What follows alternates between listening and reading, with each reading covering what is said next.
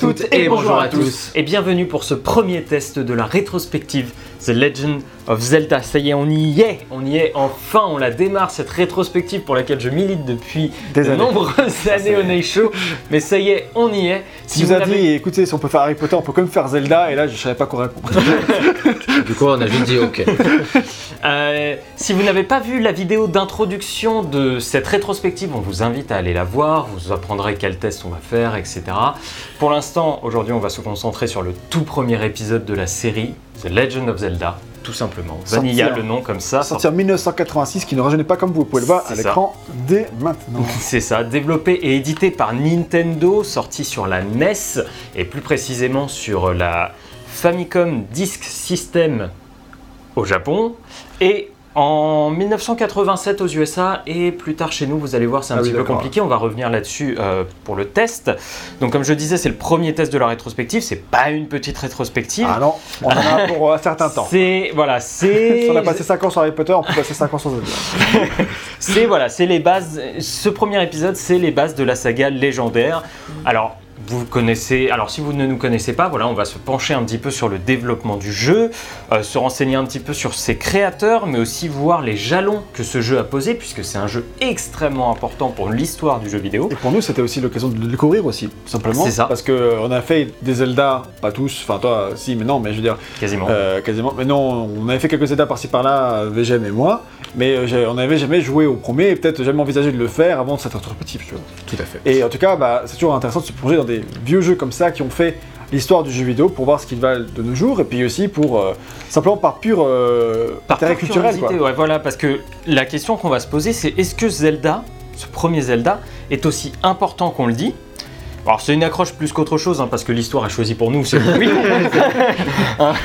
Non, mais est-ce qu'on est d'accord ou pas hein, Mais est-ce qu'il est toujours agréable aujourd'hui Et le reste de la série découle-t-elle vraiment de ce premier épisode? Nous allons répondre à cette question et à toutes les autres que vous pourriez avoir dans ce test, évidemment. Euh, pour nos recherches, évidemment, l'indispensable livre, hop, excuse-moi, vas-y. d'Oscar Lemaire.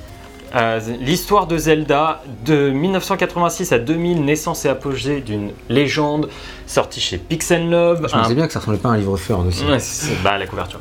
Mais Ah, la par taille. contre, ça ressemble pas à un livre sort parce que c'est un très bon bouquin sur, euh, sur le développement des jeux.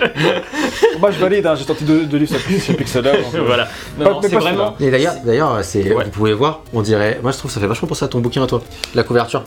Si, Ah. on, si on met à côté euh, l'histoire Ouais, des jeux ouais, Harry Potter et vrai. l'histoire de Zelda, c'est le même type de couverture. On un voit peu. en tout cas, quoi. voilà. En tout cas, on va, on va énormément se baser sur ce livre, mais pas que. Alors, Sachant celui-ci- que quand on sort ce bouquin, il y a sûrement le tome 2 qui sort. Oui, il y a sûrement le tome 2 qui est sorti et que je suis en train de dévorer pour préparer la reste de cette rétrospective. Mais c'est un excellent livre, je vous le conseille. J'en parlerai certainement euh, peut-être dans une chronique ou autre chose. On verra si on fait ça à un moment. Vas en parler tout au long de en, voilà, hein. plus, plus en détail. Euh, on s'est aussi basé sur une euh, série de vidéos sur euh, YouTube qui s'appelle Games Maker Toolkit par Max Brown, qui est une euh, excellente série de vidéos qui s'appelle Boss Keys et qui parle des donjons de Zelda, de la façon dont ils sont faits, de leur level design, de leur évolution, etc. C'est absolument passionnant, je vous recommande énormément ces vidéos. Mais je me suis aussi penché sur Hyrule Historia, l'encyclopédie de Zelda et Arts and Artifacts. J'ai tout fait, en gros, j'ai En été, gros, j'ai été chercher tous Vous les bouquins. Et tout ça synthétisé dans un test de 6 Vous comprenez mieux Voilà. pourquoi la vidéo Quelle est longue, synthèse maintenant. En Ah, tout bah, cas, ça va être intéressant de se pour- plonger dedans. Et euh, si vous êtes fan de Zelda, bah bienvenue, euh, c'est le nez chaud et on espère que vous allez kiffer. Alors, euh, pour ceux qui ne sont pas intéressés par toute la partie développement, etc., Sommaire. euh, c'est peut-être pas le meilleur jeu pour ça, parce que c'est peut-être ce qu'il y a de plus intéressant. Mais en tout cas, on a un sommaire. Si vous êtes en première, accrochez-vous, puisqu'on est parti pour un très très long voyage euh, au sein de ce premier au sein d'Hyrule. Au sein d'Hyrule, effectivement. Et d'abord, on va se poser la première question pour entamer, mais d'où vient Zelda? Tout simplement, d'où ça vient Zelda? Alors, d'où vient l'idée plutôt de The Legend of Zelda? Que Zelda, c'est la fille de son père. voilà, où est la base de Zelda? On va remonter plus loin et surtout on va remonter en dehors du Japon pour une partie plus historique sur les origines du RPG japonais. Il y aurait des dizaines de noms de créateurs de jeux à citer, mais on va essayer de citer que les plus importants, ne vous inquiétez pas. Et pour commencer, on va citer un des plus grands jeux de tous les temps, un des jeux les plus inspirants pour de très nombreux créateurs. Tetris. Tetris selon toi, Greg, tu dirais? Oh alors, je disais à moitié en rigolant, mais Parce bon, que sorti avant 86, c'est chaud. Ouais. Non, j'ai pas d'idée là. Donjons et Dragons. Ah bah oui, pas Et de- oui, Donjons et Dragons, le fameux jeu de rôle créé dans les années 70, dans les années 70 pardon, par Dave Harneson et Gary Gygax. Le jeu vous propose de jouer avec des amis autour d'une table, de créer des personnages, de vous lancer à l'assaut d'un donjon, etc. Le tout sous l'œil avisé du maître du donjon qui met sur votre route des monstres, des pièges et même de temps en temps des récompenses. Donc le succès de Donjons et Dragons est total, je vous refais pas l'histoire, Ah, je veux bon. dire, c'est, il est encore présent aujourd'hui comme jeu, il est dans sa cinquième édition actuellement. On a Euh, interviewé un des développeurs, de- enfin des créateurs de Donjons et Dragons, Comment? Voilà, en la présence de Ian Livingstone. Euh, Oui, c'est vrai. Euh, donc euh, on en parlait déjà, on est chaud, donc euh, vous êtes intéressé. Il y a cette interview-là qui existe, pourquoi pas? Il y a Livingstone qui après a été président des DOS pendant très longtemps, donc on lui partait- parlait essentiellement de Tomb Raider après. aussi. Ouais, voilà. Mais on parlait des deux. Mais voilà, Donjons et Dragons, c'est un succès monumental encore aujourd'hui, comme je disais, la cinquième édition. Moi, je continue d'y jouer, etc. C'est un type de jeu de rôle, j'adore ça. Euh, mais dès lors que Donjons et Dragons existe, les créateurs se disent qu'on pourrait automatiser tout ça. Faire en sorte que le maître, le- le maître du jeu pardon, ne soit plus géré par un joueur mais par un ordinateur, ce qui semble logique. On crée alors les aventures textuelles sur ordinateur. Classique. hein. Oui. Euh, L'ordinateur présente une situation, un lieu, et via une commande tapée par le joueur, l'ordinateur réagit à nos actions. On vous en présentera en détail lors de la future rétrospective du Seigneur des Anneaux qui commence par des jeux textuels. tu peux continuer, c'est bon. Le message est passé. Euh, Et donc, sachant que pour James Bond, j'aurais pu commencer par ça parce que les premiers jeux de James Bond sont des jeux textuels. Ouais. Également. C'est Mais vrai. je l'ai pas fait. C'est Bon. Parce que j'avais euh, pitié pour vous et pour moi-même. En tout cas, euh, au fur et à mesure du temps, tout ça se développe, des jeux de plus en plus complexes arrivent, il y a des LAN qui se créent, des développeurs toujours plus avides de repousser les possibilités, et en 76 le- euh, sort l'un des jeux dont l'histoire n'a pas retenu le nom, mais les créateurs de cette époque-ci, Colossal Cave, développé Ah bah oui. par Will Crowther, qui est un jeu absolument indispensable et cité par, toutes les, par tous les créateurs de cette époque-là. Euh, c'est parce que j'en parle dans mon livre de- sur Naughty Dog. Parce que les Naughty Dog, ils ont fait des aventures textuelles, un semi-RPG, semi-textuel, et donc avant leur, celui-ci est leur dans- jeu. Mm. Et, Et- du coup, j'avais fait tout un résumé de l'histoire des jeux textuels. Et, celui-ci euh, est important. Ah oui, Celui-ci bah, est vraiment premier- extrêmement important. Il a la particularité de ne disposer d'aucun combat, que de l'exploration et des énigmes pour le joueur. Le terrain de jeu, c'était une cave qui avait été cartographiée euh, dans la réalité et retranscrite en jeu. C'était la première fois dans un jeu vidéo qu'on avait un véritable rapport au lieu dans lequel on se trouvait, puisque forcément la carte existait dans le monde réel. Euh, il ne fallait pas que tuer des monstres pour avancer. C'était principalement des énigmes, mais aussi se repérer dans les lieux dans lesquels on était, etc. Enfin bref, c'était un véritable jeu d'exploration. En 77, les ordinateurs commencent à arriver dans les maisons américaines, notamment avec l'Apple II, euh, le Commodore euh, PET, Personal euh, Electronic Transactor, et le TRS 80. Cette année-là sort aussi l'Atari 2600, autre moment fort de notre périple évidemment. plus connu que les autres machines que tu as citées. Quoi. Euh, non, l'Apple II Bah, L'Apple II, bien sûr, oui, mais les, mais les autres, oui, je suis bien d'accord. Euh, voilà, car on va parler d'un autre créateur qui s'appelle Warren Robinett, euh, qui sort en 79 le jeu Adventure. Un jeu où vous déplacez un carré dans des donjons, le tout en simple vue de dessus. Euh, pour passer au niveau suivant, le seul truc que vous devez faire, c'est trouver des clés pour ouvrir des portes. Classique, encore une fois. Le jeu On est par- commence déjà à voir l'affiliation avec Zelda, ceci Ouais. dit. Oui, le, clairement, et le jeu en plus euh, particulier parce qu'il n'a pas d'inventaire. Vous n'avez qu'un seul objet sur vous. Robinette ne voulait pas stopper le jeu et ouvrir l'inventaire lorsqu'un ennemi vous attaque. Ça peut être Il frustrant par ouvrir les vannes, quoi. Robin. Le, le seul ennemi du jeu est d'ailleurs un dragon qui traverse tous les murs, mais qu'on pourra haussir d'un coup d'épée bien placé. Voilà. Autre particularité du jeu, le jeu a une salle secrète où Robinette se présente. Ce qu'Atari ne voulait absolument pas à l'époque, puisque c'est un jeu sorti sur Atari 2006 ans. Euh, il voulait pas ça à l'époque parce qu'il voulait garder l'anonymat pour les devs. Alors je pense que c'est parce que voilà, il les affiliait à la marque Atari tout simplement. Même Capcom à l'époque, euh, ne. Ouais, voulait ne- pas. Ouais, c'était compliqué. Genre, euh, ils mettaient pas de crédit avec les vrais noms. Avec les développeurs, ils avaient des euh, pseudonymes, ce genre de trucs. C'est ça. C'est ouf cette époque. quand même. Voilà. Et c'est pas grand chose, mine de rien, cette, euh, cette pièce secrète, mais c'est à ce moment-là que va, ça va jouer un grand rôle pour la suite, puisque les pièces secrètes dans Zelda, voilà. Ouais. Mais c'est surtout en 81 que l'histoire va définitivement se mettre en marche avec deux jeux absolument fondateurs. Wizardry et Ultima. Ça, c'est des gros, gros, gros RPG. euh, Ça, c'est des De l'époque, quoi. monstres Genre, de RPG. de nos jours, vous regardez les images, c'est complètement. euh, c'est impossible, quoi. Genre, Ça a vieilli. ça a vieilli, il y a absolument. enfin, en fait, c'est quasiment que des lignes euh, blanches. Ouais. Oh, en en c'est- 3D, en, oui bien sûr, avec des, en 3D, mais euh, très avec la perspective et tout, avec des, des combats, mais c'est... Oh pardon, Oula, pardon, non je déconne, je, je- Je m'en vais, je m'en vais. et, euh, et d'ailleurs, bah, c'est des, immenses références de RPG. euh, Bah, justement, bah, du coup, va- c'est- je vais revenir un Mais petit du peu coup, dessus. euh, de, c'est des jeux américains, quoi. Ah oui, oui, totalement. Et euh, qui ont inspiré des tas de... Non, mais des tas- tas- tas bah, justement, je vais revenir un petit peu Oui, sur ce que ça a inspiré. Donc dans les deux jeux, vous créez votre équipe et vous partez à l'aventure pour tuer des monstres et faire avancer l'histoire, tout simplement. Ces deux jeux présentent des situations et des résolutions complexes pour l'époque, avec des listes de sorts et un habillage graphique en filament pour montrer votre avancée dans le donjon. Bref, il y a une vraie volonté de vous plonger dans un nouvel univers, graphiquement, textuellement aussi au niveau de l'aventure, mais dans ce que vous allez vivre avec votre équipe, etc. Jours, on aurait bien du mal à s'immerger vraiment dedans et à vraiment euh, vivre euh, l'aventure telle que ceux qui l'ont découvert à l'époque le vivaient, parce que c'est tellement archaïque de nos jours. C'est ça, c'est On vraiment... pourrait pas, on pourrait pas. nous. Mais avec tous les efforts du monde, on n'arriverait pas à apprécier, je pense. Voilà, c'est on a comme il n'y a pas d'habillage ou en tout cas que l'habillage est minimum, c'est extrêmement dur de se replonger là-dedans. Dans l'époque où, euh, où, bah, c'était le seul truc que tu avais, et du coup, tu faisais énormément appel à ton imagination, et, euh, et ça, ça suffisait, c'était. Vu que tu n'avais pas mieux, entre guillemets, bah, ça, te suffisait, ça suffisait à te porter, et euh, c'était déjà l'entrée dans un tout nouvel univers qui était celui des, simplement des, bah, des aventures interactives, quoi. C'est ça. Et en plus, il faut bien distinguer les deux, c'est-à-dire que Wizardry se passe uniquement dans un donjon. Et Ultima, lui, se dégage rapidement de ça pour aller vers la surface. Votre personnage se déplacera dans le monde en vue de dessus. Et dans Ultima, il y a des forêts, des montagnes, des Ah oui. rivières. On commence déjà à voir un petit peu les bases. Les suites sortiront d'une année sur l'autre et vont se lancer une, vont lancer pardon, une véritable compétition entre les développeurs.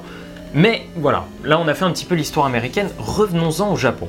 Parce qu'au début des années 80, le pays va voir l'arrivée des ordinateurs de salon avec la NEC PC 8000 8001 et le, Dont Fu- on se rappelle tous.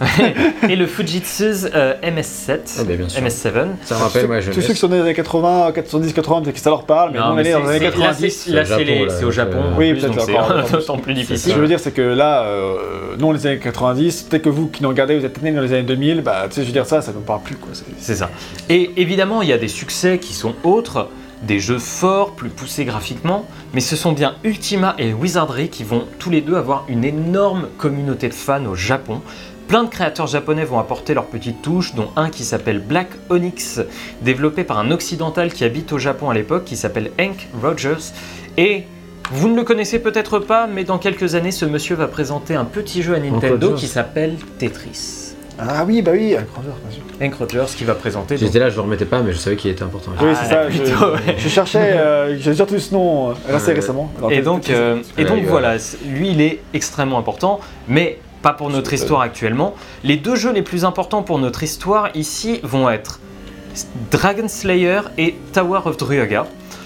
Mais ce sont pas des RPG comme on l'entend. Certes, l'influence d'Ultima et Wizardry sont là, mais ici ce sont surtout des jeux d'action.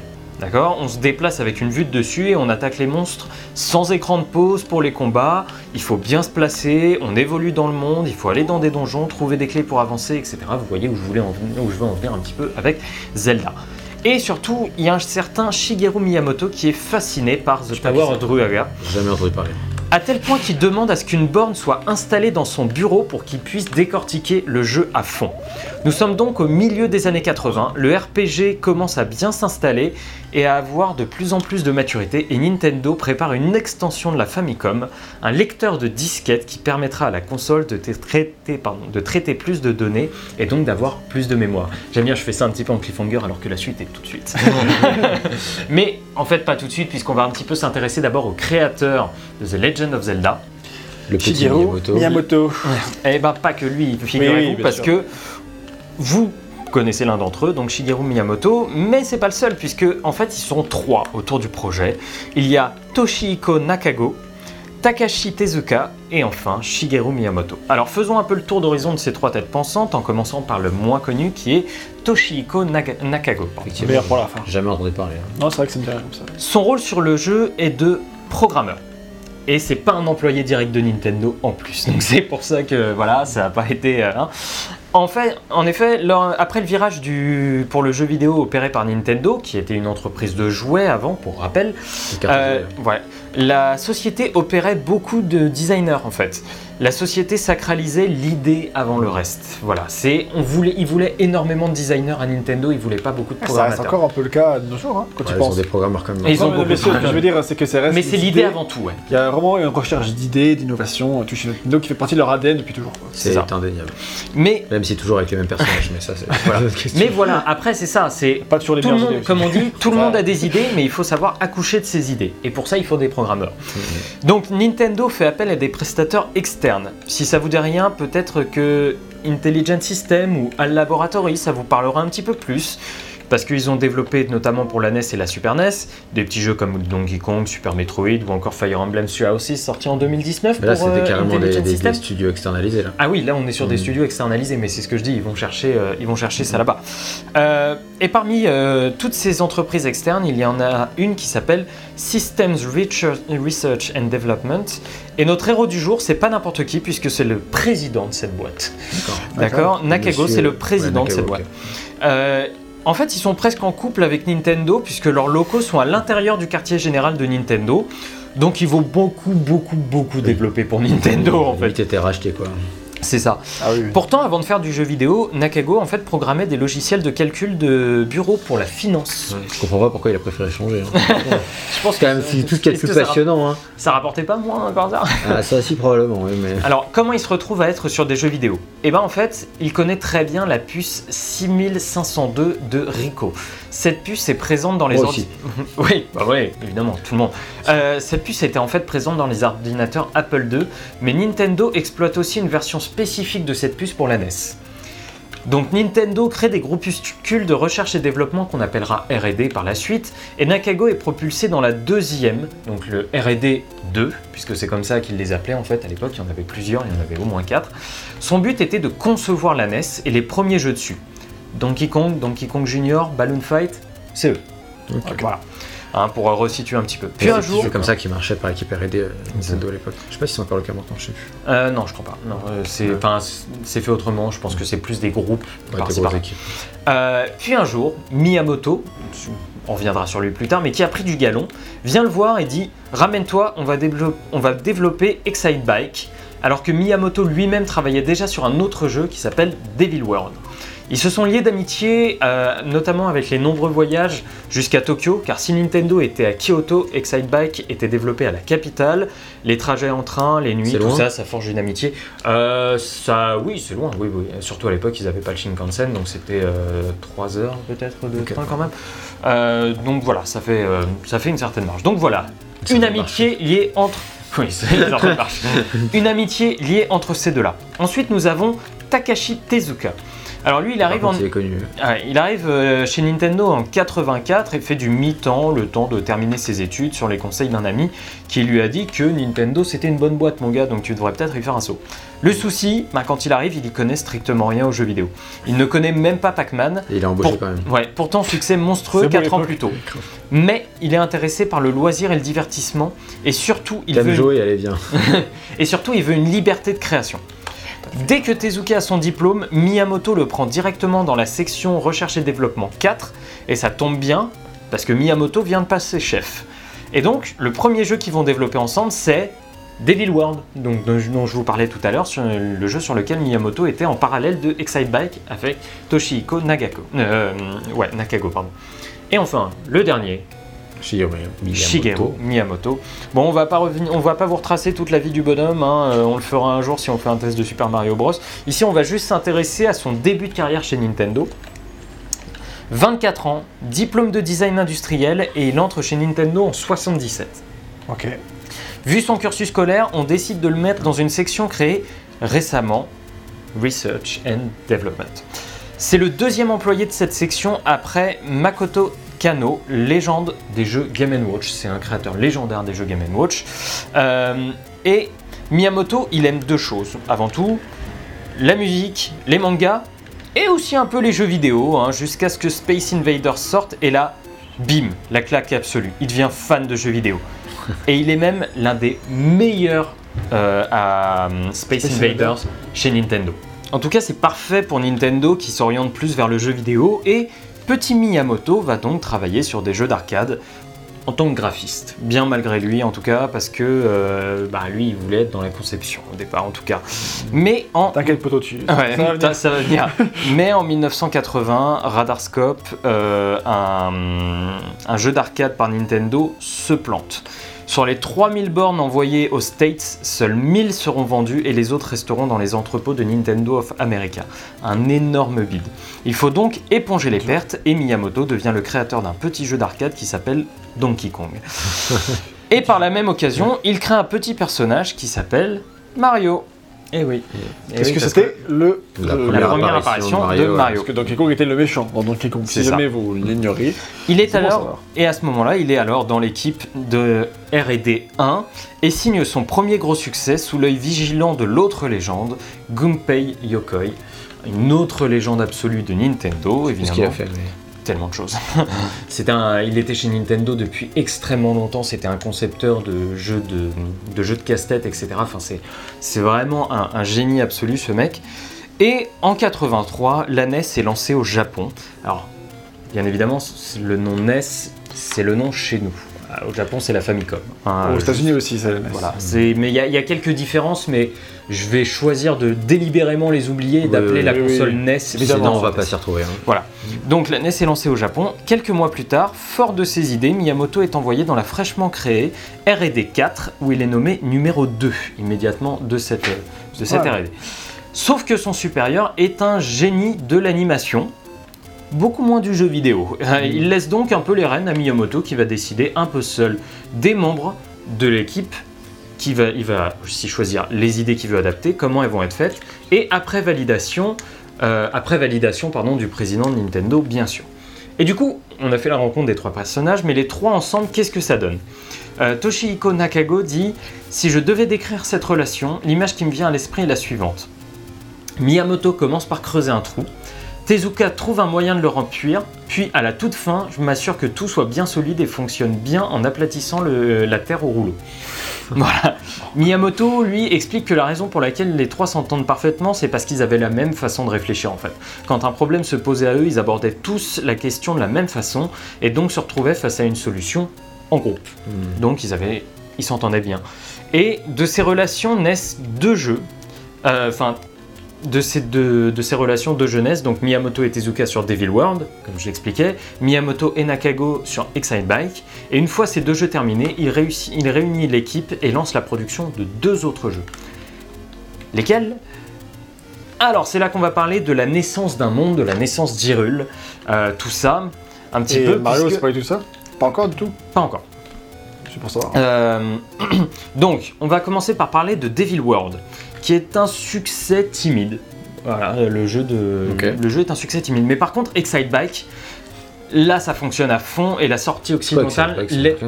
euh, si tu vois la jaquette, tu diras Ah, ok, tu vois un mec euh, sur une moto comme ça, une- c'est une euh, jaquette de NES euh, Ok. ultra culte. C'est un jeu de moto du coup. Euh, ouais, un jeu de moto. C'est un euh, jeu de Miyamoto. Mais voilà. Bon, voilà. Excite Bike fonctionne très très bien. La sortie occidentale l'aidera encore plus. Miyamoto se lance donc dans la production de deux nouveaux jeux, The Legend of Zelda et Super Mario Bros. qui éclate de bien de Ah, bah ouais. Et évidemment, genre, de je veux dire. Deux petits jeux, ça va. deux quoi. petits jeux lancés comme ça, c'est genre En c'est- rien, hein, c'est tranquille. Euh, voilà. Pour Les gens, Mario, ils font des meilleures carrières que d'autres, quoi, c'est tout. pour Mario, Miyamoto veut se réapproprier le genre du platformer. Selon C'est lui, ouf qu'il y ait déjà un genre du platformer avant, tu vois, alors que. Ouais. C'est, non mais il veut se le ça, réapproprier et selon lui il en est même le pilier avec Donkey Kong en fait. Euh, voilà donc Personne ne- n'aura d'objection. Ouais, je- en tout cas je vais ma connaissance de ces jeux à l'époque ne me permet pas d'émettre une objection. Euh, en tout cas en décembre 84 ils mettent au point un prototype, celui d'un carré qui saute. Tezuka et Miyamoto décident de reprendre le personnage de Mario. Mario Adventure est né puisque c'est comme ça que s'appelait le jeu au final. Mais ça c'est une autre histoire, c'est l'autre jeu Mario qui Adventure, c'est Super Mario Bros. Non, c'est celui qui sort sur la. En bord d'arcade à la base. Euh, Là, il y a Mario Bros, c'est la version arcade, et après c'est Super Mario Bros, version NES. Oui, voilà, mais en tout a- cas, le, jeu, le nom de base s'appelait Mario Adventure avant qu'il le renomme. Mais bon, ça, tout ça, c'est une autre histoire. On s'intéressera à ça un autre jour, si jamais on s'y intéresse un jour. Euh, Vous pourrez pas de rétrospective Mario là, en ça cas. va être chaud. Voilà, mais l'espoir fait vivre. Pour Zelda, en tout cas, si vous avez suivi, il faut améliorer la formule de Tower of Druaga. On revient dessus tout à l'heure. Miyamoto avait la borne donc dans sa pièce. Euh, pour Nakago explique, on avait commencé par créer la structure des donjons. Il y avait environ 5 montagnes à l'écran et il fallait les traverser pour accéder aux donjons. C'était aussi simple que cela.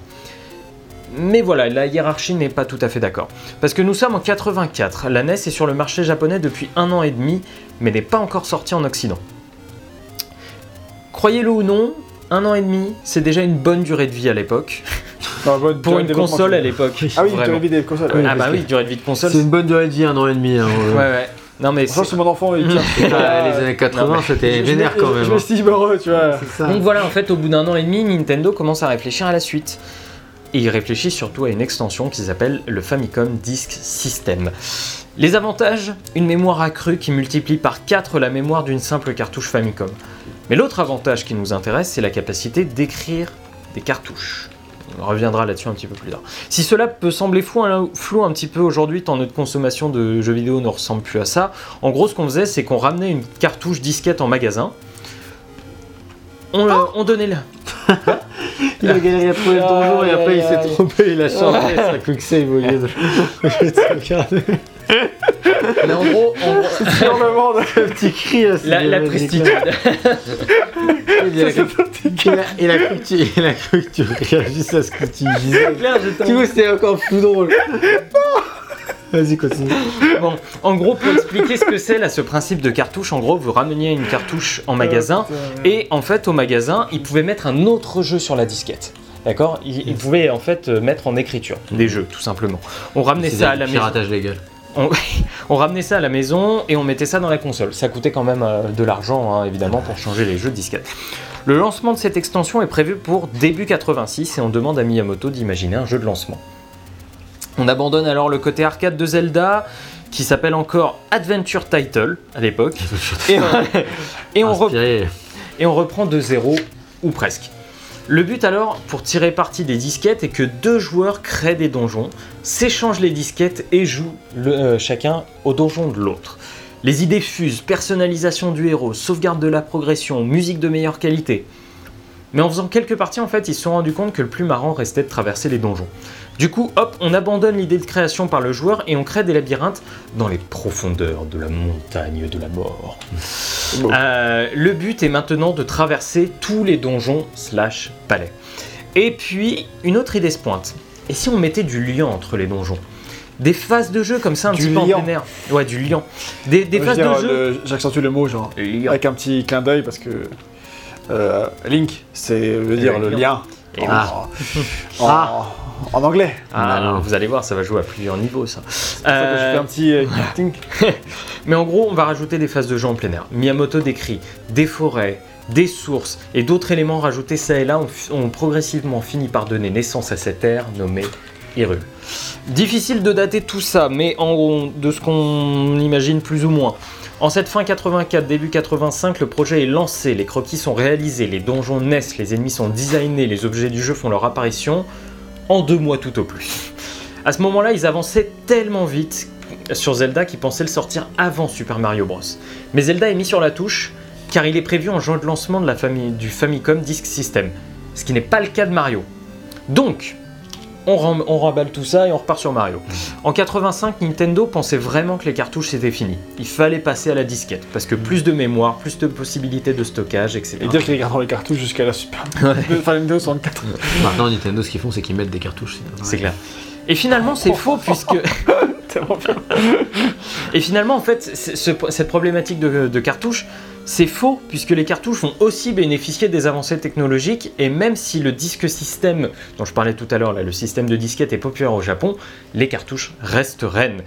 Donc retour à nos affaires avec Mario qui sort en septembre 85, donc 8 mois après 8 mois d'arrêt pour Zelda. Mais en fait, pas tout à fait, puisque les deux projets continuent plus ou moins en parallèle. Zelda a moins d'attention, mais les idées s'échangent entre les jeux. Notamment les barres rouges de feu dans les donjons de Bowser, vous voyez là, c'est le, le truc Mhm. qui tourne comme ça. Et ben ça, à la base, ça venait des donjons de Zelda. D'accord. Donc les jeux, se, un petit peu, voilà, s'échangent des idées comme ça. Dans la même équipe, c'est normal. hein. Voilà, Mario sort et les développeurs sont loin de se douter du phénomène que ça va être. euh, bi- et, bah, Comment tu peux douter de ça Parce que tu peux. Il y a succès et succès, quoi. Ouais, c'est ça. Non, mais il y a un petit S Tu dis, je majuscule. pense qu'on a, on a- on a un bon jeu, ça a bien marché. Ouais, ça a bien Succès, marché. seulement le S majuscule, t'es sûr Là, c'est le mot. hein. Sur le mot, il y a en gras, surligné. et Voilà. Bon, Combien en, millions de milliards euh, en gros, bien content, les développeurs se lancent dès le lendemain à nouveau. en fait, ils se lancent dès le lendemain à fond de nouveau sur Zelda. Nakago explique que Miyamoto leur a laissé 3 heures pour se fêter la sortie du jeu et qu'après c'était reparti. C'était comme ça à l'époque. Est-ce que ça a vraiment changé le Japon? Oui, oui, oui, quand même. Mais Attends, ils ont 4 heures pour fêter le jeu. Bref, toute l'équipe est rapatriée sur Zelda et ça carbure car le disque système sort dans pas longtemps, dans 5 mois. Donc, c'est là qu'on va s'intéresser un petit peu au scénario du jeu. Euh, puisque là, ça y est, on a fait un petit tour d'horizon, un petit peu du développement du Waouh, jeu. ouais, C'était vachement cool. Alors, il y, a- y des choses qui vont venir s'ajouter Ouais, ça et là, hein, mais, pour l'instant, on a fait une petite base, voilà. Ah, c'était On cool. va, on s'intéresser c'était facile de faire des jeux. hein, on va s'intéresser un petit peu au Mais scénario du alors. jeu. Ça- Alors, pour vous donner du contexte, le royaume renfor- renferme la Triforce, un machin triangulaire qui a des pouvoirs mystiques. C'est comme ça que je l'ai écrit. hein. C'est plus ou moins ça. Regardez, je vous le montre. C'est là. C'est. Ah non, on va pas là. Alors, Il faut que je sorte du donjon pour le. En plus, ce que t'as, c'est pas tout à fait là. Alors, euh, bon, on va pas s'interner là-dessus. Bon, ok, l'armée Je cherche maléfique. des bouts de triangle. Voilà, on cherche des bouts de triangle. L'armée maléfique de Ganon arrive triangle.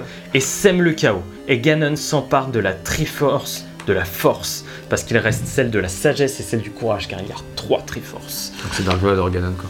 On part de la force, Voilà. tout ça. Et il y a Zelda, la princesse du royaume, qui brise la triforce de la sagesse, dont elle est détentrice, et la dissémine dans huit donjons disséminés dans le royaume, pour ne pas que Ganon mette la main dessus. Ouais, c'est une réussite. Zelda ordonne à sa nourrice Impa de fuir avant que la princesse ne se fasse capturer. Impa se met en quête d'un courageux guerrier, mais sur le chemin, elle tombe sur des, sur des mobs, j'ai dit. Sur le chemin, elle tombe sur Link. Pas de non. chance, c'est lui du coup. Elle tombe sur des mobs qui sont sur le point de la tuer quand Link déboule et les tue. Impa, Bah, Impa lui raconte alors ce qui se passe et Link décide d'aider le royaume en cherchant Ouais, la vais. triforce de la sagesse. elle est belle sur euh, comment la, la princesse. Sur 10, euh, de combien On débute. Savoir si j'y vais ou pas quoi. C'est comme ça que ça marchait à l'époque. Hein. T'as le, Ah. le gros bof quoi. Ah vous. Bah, dans l'histoire de, gros- de grand chevalier, c'est un peu ça. Quand tu vas chercher la princesse, c'est ça. Genre, ah, on va sauver la On princesse. va quoi. pas dire que le scénario de ce premier Zelda est particulièrement progressiste. Hein. Alors on débute Vous voyez, vous alors. voyez, la princesse Zelda sur le cadre, elle est euh, en rose et puis en. Ouais, c'est Ouais. ça. En tout cas, voilà, on débute alors au milieu d'Hyrule. On récupère une épée via un vieillard en guise d'introduction et pour informer le joueur qu'il a la capacité d'attaquer et surtout que l'exploration va être importante. Et on est parti. Dans une version bêta, le vieux dans la caverne au début laissait le choix entre l'épée et le boomerang. Voilà, j'ai Oh, trouvé ça intéressant. avec le boomerang. dans la merde. Mais en tout cas, voilà, la structure du jeu est simple. Exploration qui mène aux donjons. Les, donjons permettent d'explorer le, le monde, puisqu'ils vont nous offrir des objets qui vont nous permettre un petit peu d'explorer le monde. On récupère des bouts de la Triforce avant d'aller au dernier donjon pour tuer Ganon. Elle est bien belle l'histoire que tu nous as racontée, mais dans, dans les faits, en fait, tu lances le jeu et t'as pas d'histoire et t'es En fait, Si en tu as fait, l'histoire, si tu restes sur l'écran d'intro du Principal. jeu, si tu, ne, si tu attends la fin de l'intro, Il y a tout ce que tu viens de dire là il y a tout ce que j'ai dit. Enfin, c'est c'est résumé en, en 10 lignes et, et mal écrit. Voilà. Mais bon, pas mal traduit, en fait, parce que en, en japonais, je me garderais de dire que c'était mal écrit. mais en, en français, euh, Bah, Tu peux dire en japonais c'est mal écrit, t'as pas compris. J'ai pas reconnu les lettres. En- mais en gros, ce que j'écris, c'est que tout ça, on s'en fout, mais c'est un contexte sympa. Voilà, c'est un contexte qui donnera quand même naissance à tout ce que Oui, la bien saga sûr. elle va suivre Bien après. sûr, donc mais là, pour ce en- là où on en est actuellement, on s'en branle, c'est un Oui, peu- Pour l'instant, ça n'a aucune importance, mais ça en prendra euh, largement dans au fur et à mesure de la saga. Voilà. quoi. Mais bon, ça c'était en jeu. Comment ça s'est passé dans la réalité avant d'arriver à ce résultat? Attends, et D'ailleurs, je Ouais. voulais juste dire un truc, c'est que pour l'histoire, elle était sûrement plus détaillée dans le manuel aussi. Et ça, c'est Aussi, important ouais, de signaler parce qu'à l'époque, les manuels, ils donnaient vachement plus d'informations sur l'histoire. Euh, et surtout sur- dans ces jeux-là, parce que tu as cité genre Wizardry, Ultima et tout ça, bah, euh, enfin, moi je connais pas très bien ce jeu-là, mais par exemple, puisque je connais un peu Naughty Dog maintenant, euh, ils avaient sorti des RPG aussi, comme je l'ai dit, et donc euh, bah, le contexte n'était pas expliqué en lançant spécialement le jeu. Par contre, tu as tout un. Tu avais 2-3 pages de texte que j'ai lu les, notices.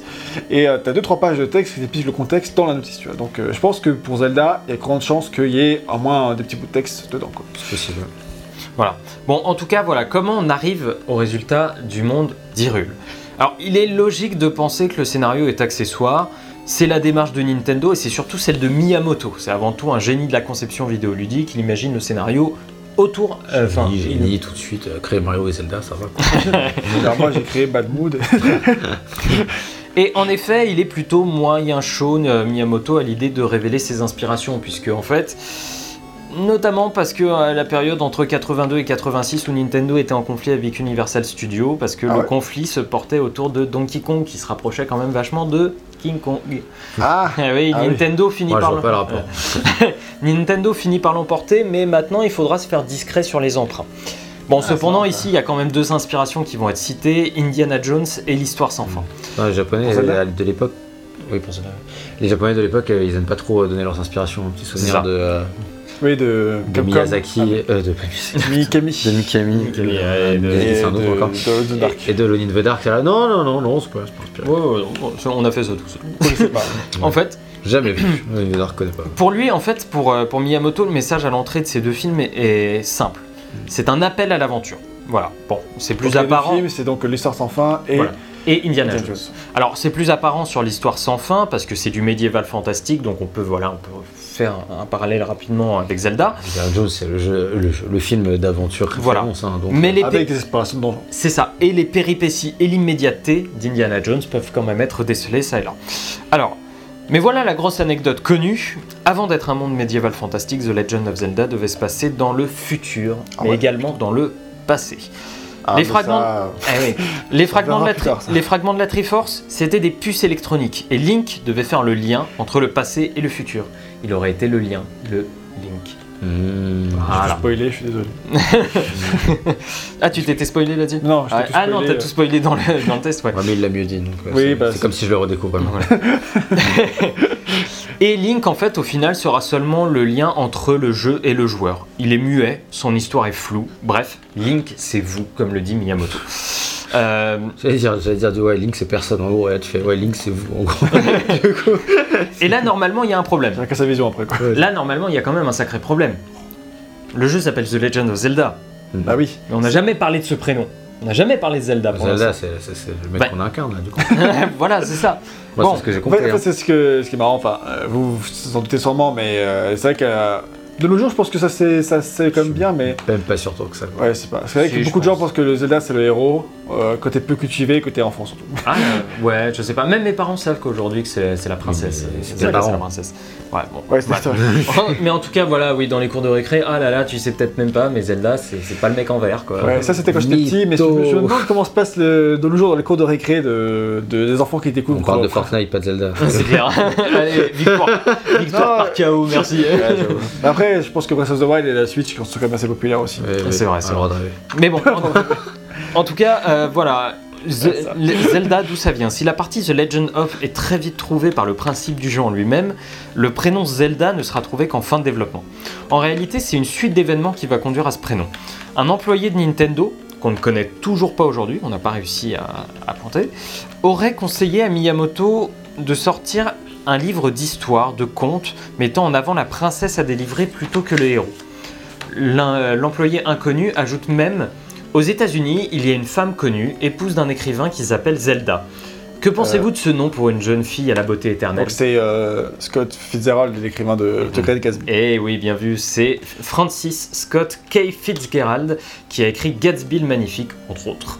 Euh, sa femme s'appelait Zelda et elle était aussi écrivaine.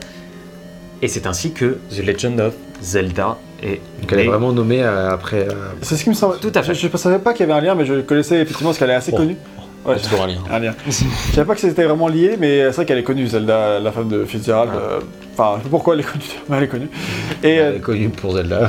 peut-être du coup. Mais du coup, euh, savoir aussi, rien à voir, mais que l'acteur Robin Williams, Williams il a nommé sa fille Zelda, mais pour euh, Zel- The Legend of Zelda. Ouais. C'est qui est marrant ça, Mm. à savoir. Tout à fait. Et voilà, et là ce serait beau de terminer cette partie scén- scénario sur cette anecdote, n'est-ce pas? Oui. Mais bon, moi j'aime bien casser mes effets, donc on va pas faire ça, on va parler de la chronologie Zelda. Bonjour à tous. Oh non.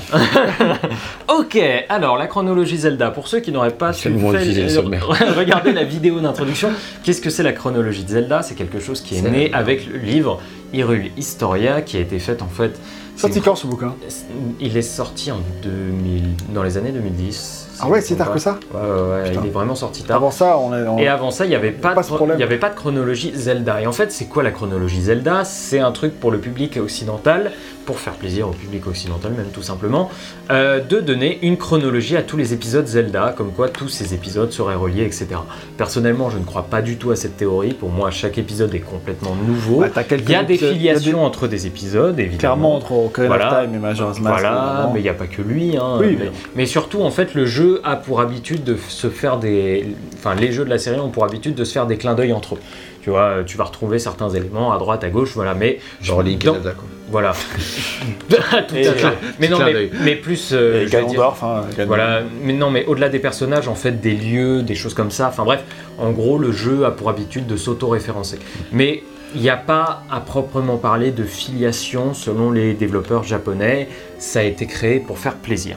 Mais comme je sais qu'il y a des C'est un personnes qui plaisir ou pour. euh, pour les pépettes. Euh, mais comme je sais qu'il y a Ce des gens qui apprécient ça, j'ai décidé de passer quand même une certaine partie là-dessus. Ah, c'est vrai que ça, ça fait. Les fans, ils en parlent beaucoup de ce truc. Voilà. Alors, Zelda 1 est l'avant-dernier jeu de la mauvaise timeline. Oh, Alors, parce qu'il y a, il y, a, il y a trois timelines en fait. D'abord, dans les jeux de la série, nickel, la rétrospective est quasiment a- déjà terminée. En fait, il y a trois timelines qui sont créées à partir de Ocarina of Time. Donc euh, voilà, la, la fin d'Ocarina of Time va. en- en- non, non, mais of Time. Il y a trois fins qui vont être engagées à ce moment-là. Honnêtement, euh, je cherche Non, pas mais- plus que ça. il y a trois fins qui sont engagées à partir de là. C'est quoi cette euh, mauvaise timeline? Bah euh, voilà. Ça tourne mal. C'est ça tourne mal. Voilà, ça tourne mal et le monde sombre dans le chaos. Nous sommes ici donc après A Link Between Worlds et avant Zelda 2. Donc à ce moment de la timeline, juste pour prévenir, jamais les jeux ne parlent de tout ça. La famille royale Hyrule a utilisé, enfin voilà, jamais les jeux ne parlent de tout ce que je- dont je vais raconter là. Ok, Mm. d'accord? La famille royale d'Hyrule a utilisé la Triforce et la prospérité règne. Mais voilà, la princesse Zelda refuse de dire à son frère, jugé indigne, où se trouve la Triforce du courage, puisque c'était la dernière. Suite à ça, elle est placée dans un sommeil profond via un sort. Il est dit qu'à partir de là, toutes les princesses hyruliennes auront le nom Zelda en son honneur. Donc, il y aurait eu une nouvelle princesse entre-temps et actuellement vivante, plus la princesse qui dort. Donc là, actuellement, il y a deux princesses Zelda dans le monde. Vous me suivez? Non. Non. Ok. Donc il y a, Ouais, si, il y a- y celle qui a été endormie et il y en a Oui, une autre qui est née, qui est la princesse Ah, Zelda. t'inquiète, on a Ok, compris. Voilà. Euh, nous, ici, on va s'occuper de la princesse vivante, car celle qui dort, c'est Ouais. dans Zelda 2. Donc la princesse vivante est capturée par Ganondorf. Quoi? Elle dort aussi, là, non? Non, elle, elle dort pas, elle est juste capturée par Ganondorf. Ah, d'accord, ok. Ah oui, non, c'est parce que j'ai commencé le 2, en fait. Au début du Oui. 2, elle dort. ok. Voilà, au début du 2, elle dort, donc Mm. maintenant tu sais pourquoi elle dort. C'est parce qu'elle a été placée en sommeil par son frère. Parfait. Voilà, parfait. Donc, C'est un mot frère. La princesse, la princesse vivante est capturée par Ganondorf qui a chopé la Triforce de la Force. Et sûrement parce qu'elle a eu vent du retour de Ganon, Zelda sépare la Triforce de la Sagesse, dont elle est détentrice en 8 morceaux qu'elle cache dans Hyrule, en voit un attendant morceau, qu'un là. héros et Mm. rassemble. Voilà, un morceau de la Triforce. Bien joué, Gary. J'imagine donc que les monstres dans les donjons sont les sujets de Ganon qui cherchent les morceaux de la Triforce. C'est comme ça que la- j'analyse un petit peu. l'envisager. Dans cet épisode, nous battons donc Ganon et on retrouve la Triforce de la sagesse. En tout cas, c'est ce que dit la timeline. Bon, dernière petite anecdote hein, sur l'histoire, la Triforce en fait c'est le c'est l'emblème du clan Hojo au Japon. Hojo pardon au Japon. Il s'agit à la Un vrai base clan, d'une- du coup, tu parles d'un vrai truc. oui, oui, c'est un réel. vrai, vrai clan. hein. C'est une famille de samouraïs qui a dominé la politique du Japon durant l'époque de euh, Kamakura, qui est- qui s'étend de 1185 à 1333. Au départ, le nom de Ganon était soit Bull Demon King, soit Hakkai, qui est un dérivé de. Ah, Paul, genre le, le taureau. C'est ça. Le, le- Bah le- oui. le démon, Le roi taureau, démon taureau. ouais, le, le roi. euh, Ce le- qui fait sens, parce que en fait, euh, il c'est un taureau. Quoi. C'est ça. Soit en fait Hakkai, qui est un dérivé de Cho Hakkai, qui est la traduction de Jubaije, que vous connaissez sous le nom français du voyage en Occident. Ah oui, d'accord, ok. Voilà. Ah, ce, ce qui donnera Dragon Ball. Et effectivement, voilà. Il, il s'agit en fait d'un être immortel, euh, Hakkai, hein. Faut qu'on joue Euh, un jeu d'énigmes, tu sais. Il y a plus d'énigmes dans le test que dans le, dans jeu. ouais, mais justement, comme ça, sont mieux dans le, dans le Comme test. ça, comme ça, tout est mis. Donc, il s'agit en fait d'un être immortel banni du paradis et transformé en monstre mi-homme, mi-cochon, ce qui inspira le design de Ganon. D'ailleurs, Ganon ne prend qu'un seul N au milieu, il s'agit d'une erreur de traduction, ce qu'on a là, puisque quand on voit le truc de, de base, il y a Ganon avec deux L. Mi-homme, mi-cochon, du coup, il est Ganon. Mi-homme, mi-cochon, ouais. Ok. Son deuxième prénom, c'est Harvey Weinstein.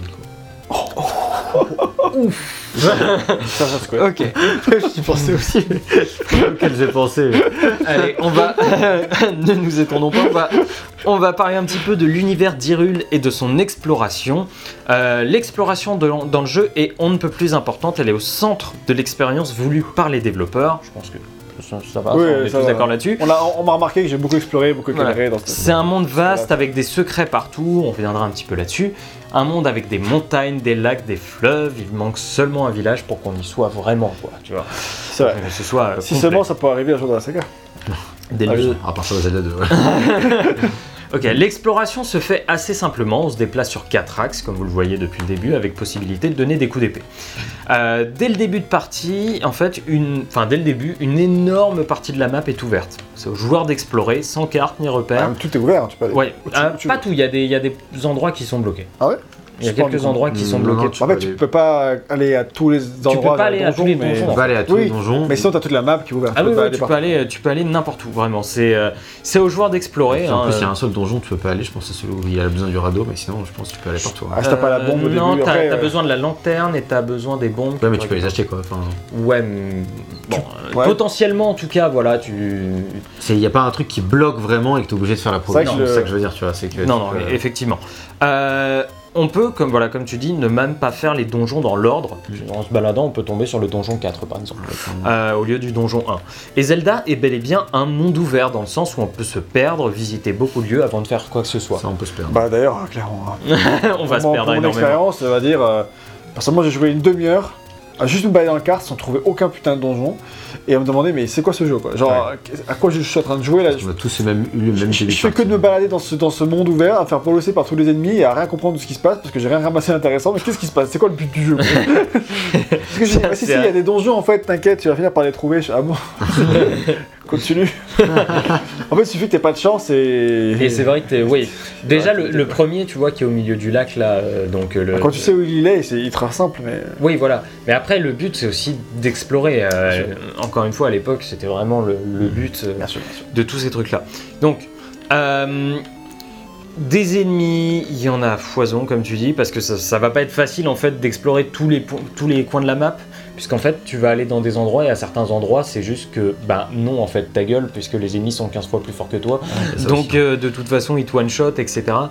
Donc, en gros, le Enfin, jeu même, quand, même quand il te one pas, t'as tous les écrans, t'as des ennemis partout. Oui, oui, et t'as des coup, ennemis partout. fais, euh, Mais je veux dire, t'as as des, en- t'as des, t'as le début du jeu où t'as des ennemis partout mais qui te font perdre qu'un demi-cœur, et à la fin Ouais. t'as des ennemis partout qui t'en font perdre 3. Ouais. Donc c'est comme ça que le jeu scale C'est vrai qu'il y a des endroits plus, plus accueillants que d'autres. Voilà, c'est un monde ça. qui n'est pas du tout accueillant du tout. Ouais, c'est clair. C'est le Dark Souls. Voilà, et en fait, donc plus on va aller dans les endroits difficiles, plus les ennemis vont être difficiles à battre. Parce que des ennemis, il y en a à foison, à tel point qu'ils peuvent être complètement emmerdants pour l'exploration. Parce que chaque, chaque nouveau tableau fera apparaître de nouveaux ennemis, et si certains n'attaquent qu'au corps à corps, d'autres attaquent à distance et font mal, t'en as certains qui sautent, t'en as qui se déplacent rapidement, etc. C'est très très difficile de jauger tout ça. Puis ça pop, ça dépop, ça, Euh, C'est- je, crois- je sais pas, ça repop ça Ah, t'as- repop au bout t'as de les- 2 t'as les 3 ennemis, écrans. quoi. euh, Ah oui, au bout de 2-3 écrans. ouais. Ouais. Et quand on tue les ennemis, on récupère des objets, des bombes, des rubis, qu'on Des pourra, clés, des clés, Ouais. euh, qu'on pourra dépenser dans les magasins. Il y a aussi des cœurs, etc.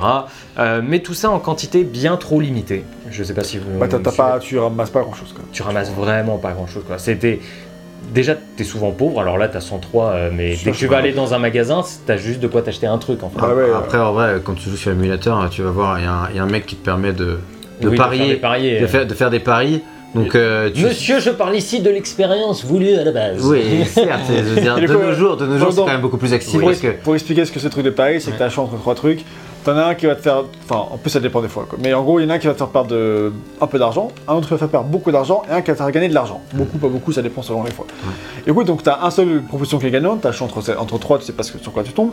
Ce qui fait que quand t'as les states, comme ce qu'on fait actuellement, bah, tu suffis de se garder quand t'entres dans le truc, et tu, après, tu te trompes, tu te trompes pas, après, tu sais où est le bon truc. Parce que. Exactement. Mais du coup, ça permet quand même de- d'engranger pas mal d'argent. Sachant que t'as une limite d'argent, Oui. Ouais, de 235, un truc comme ça. ouais, je crois.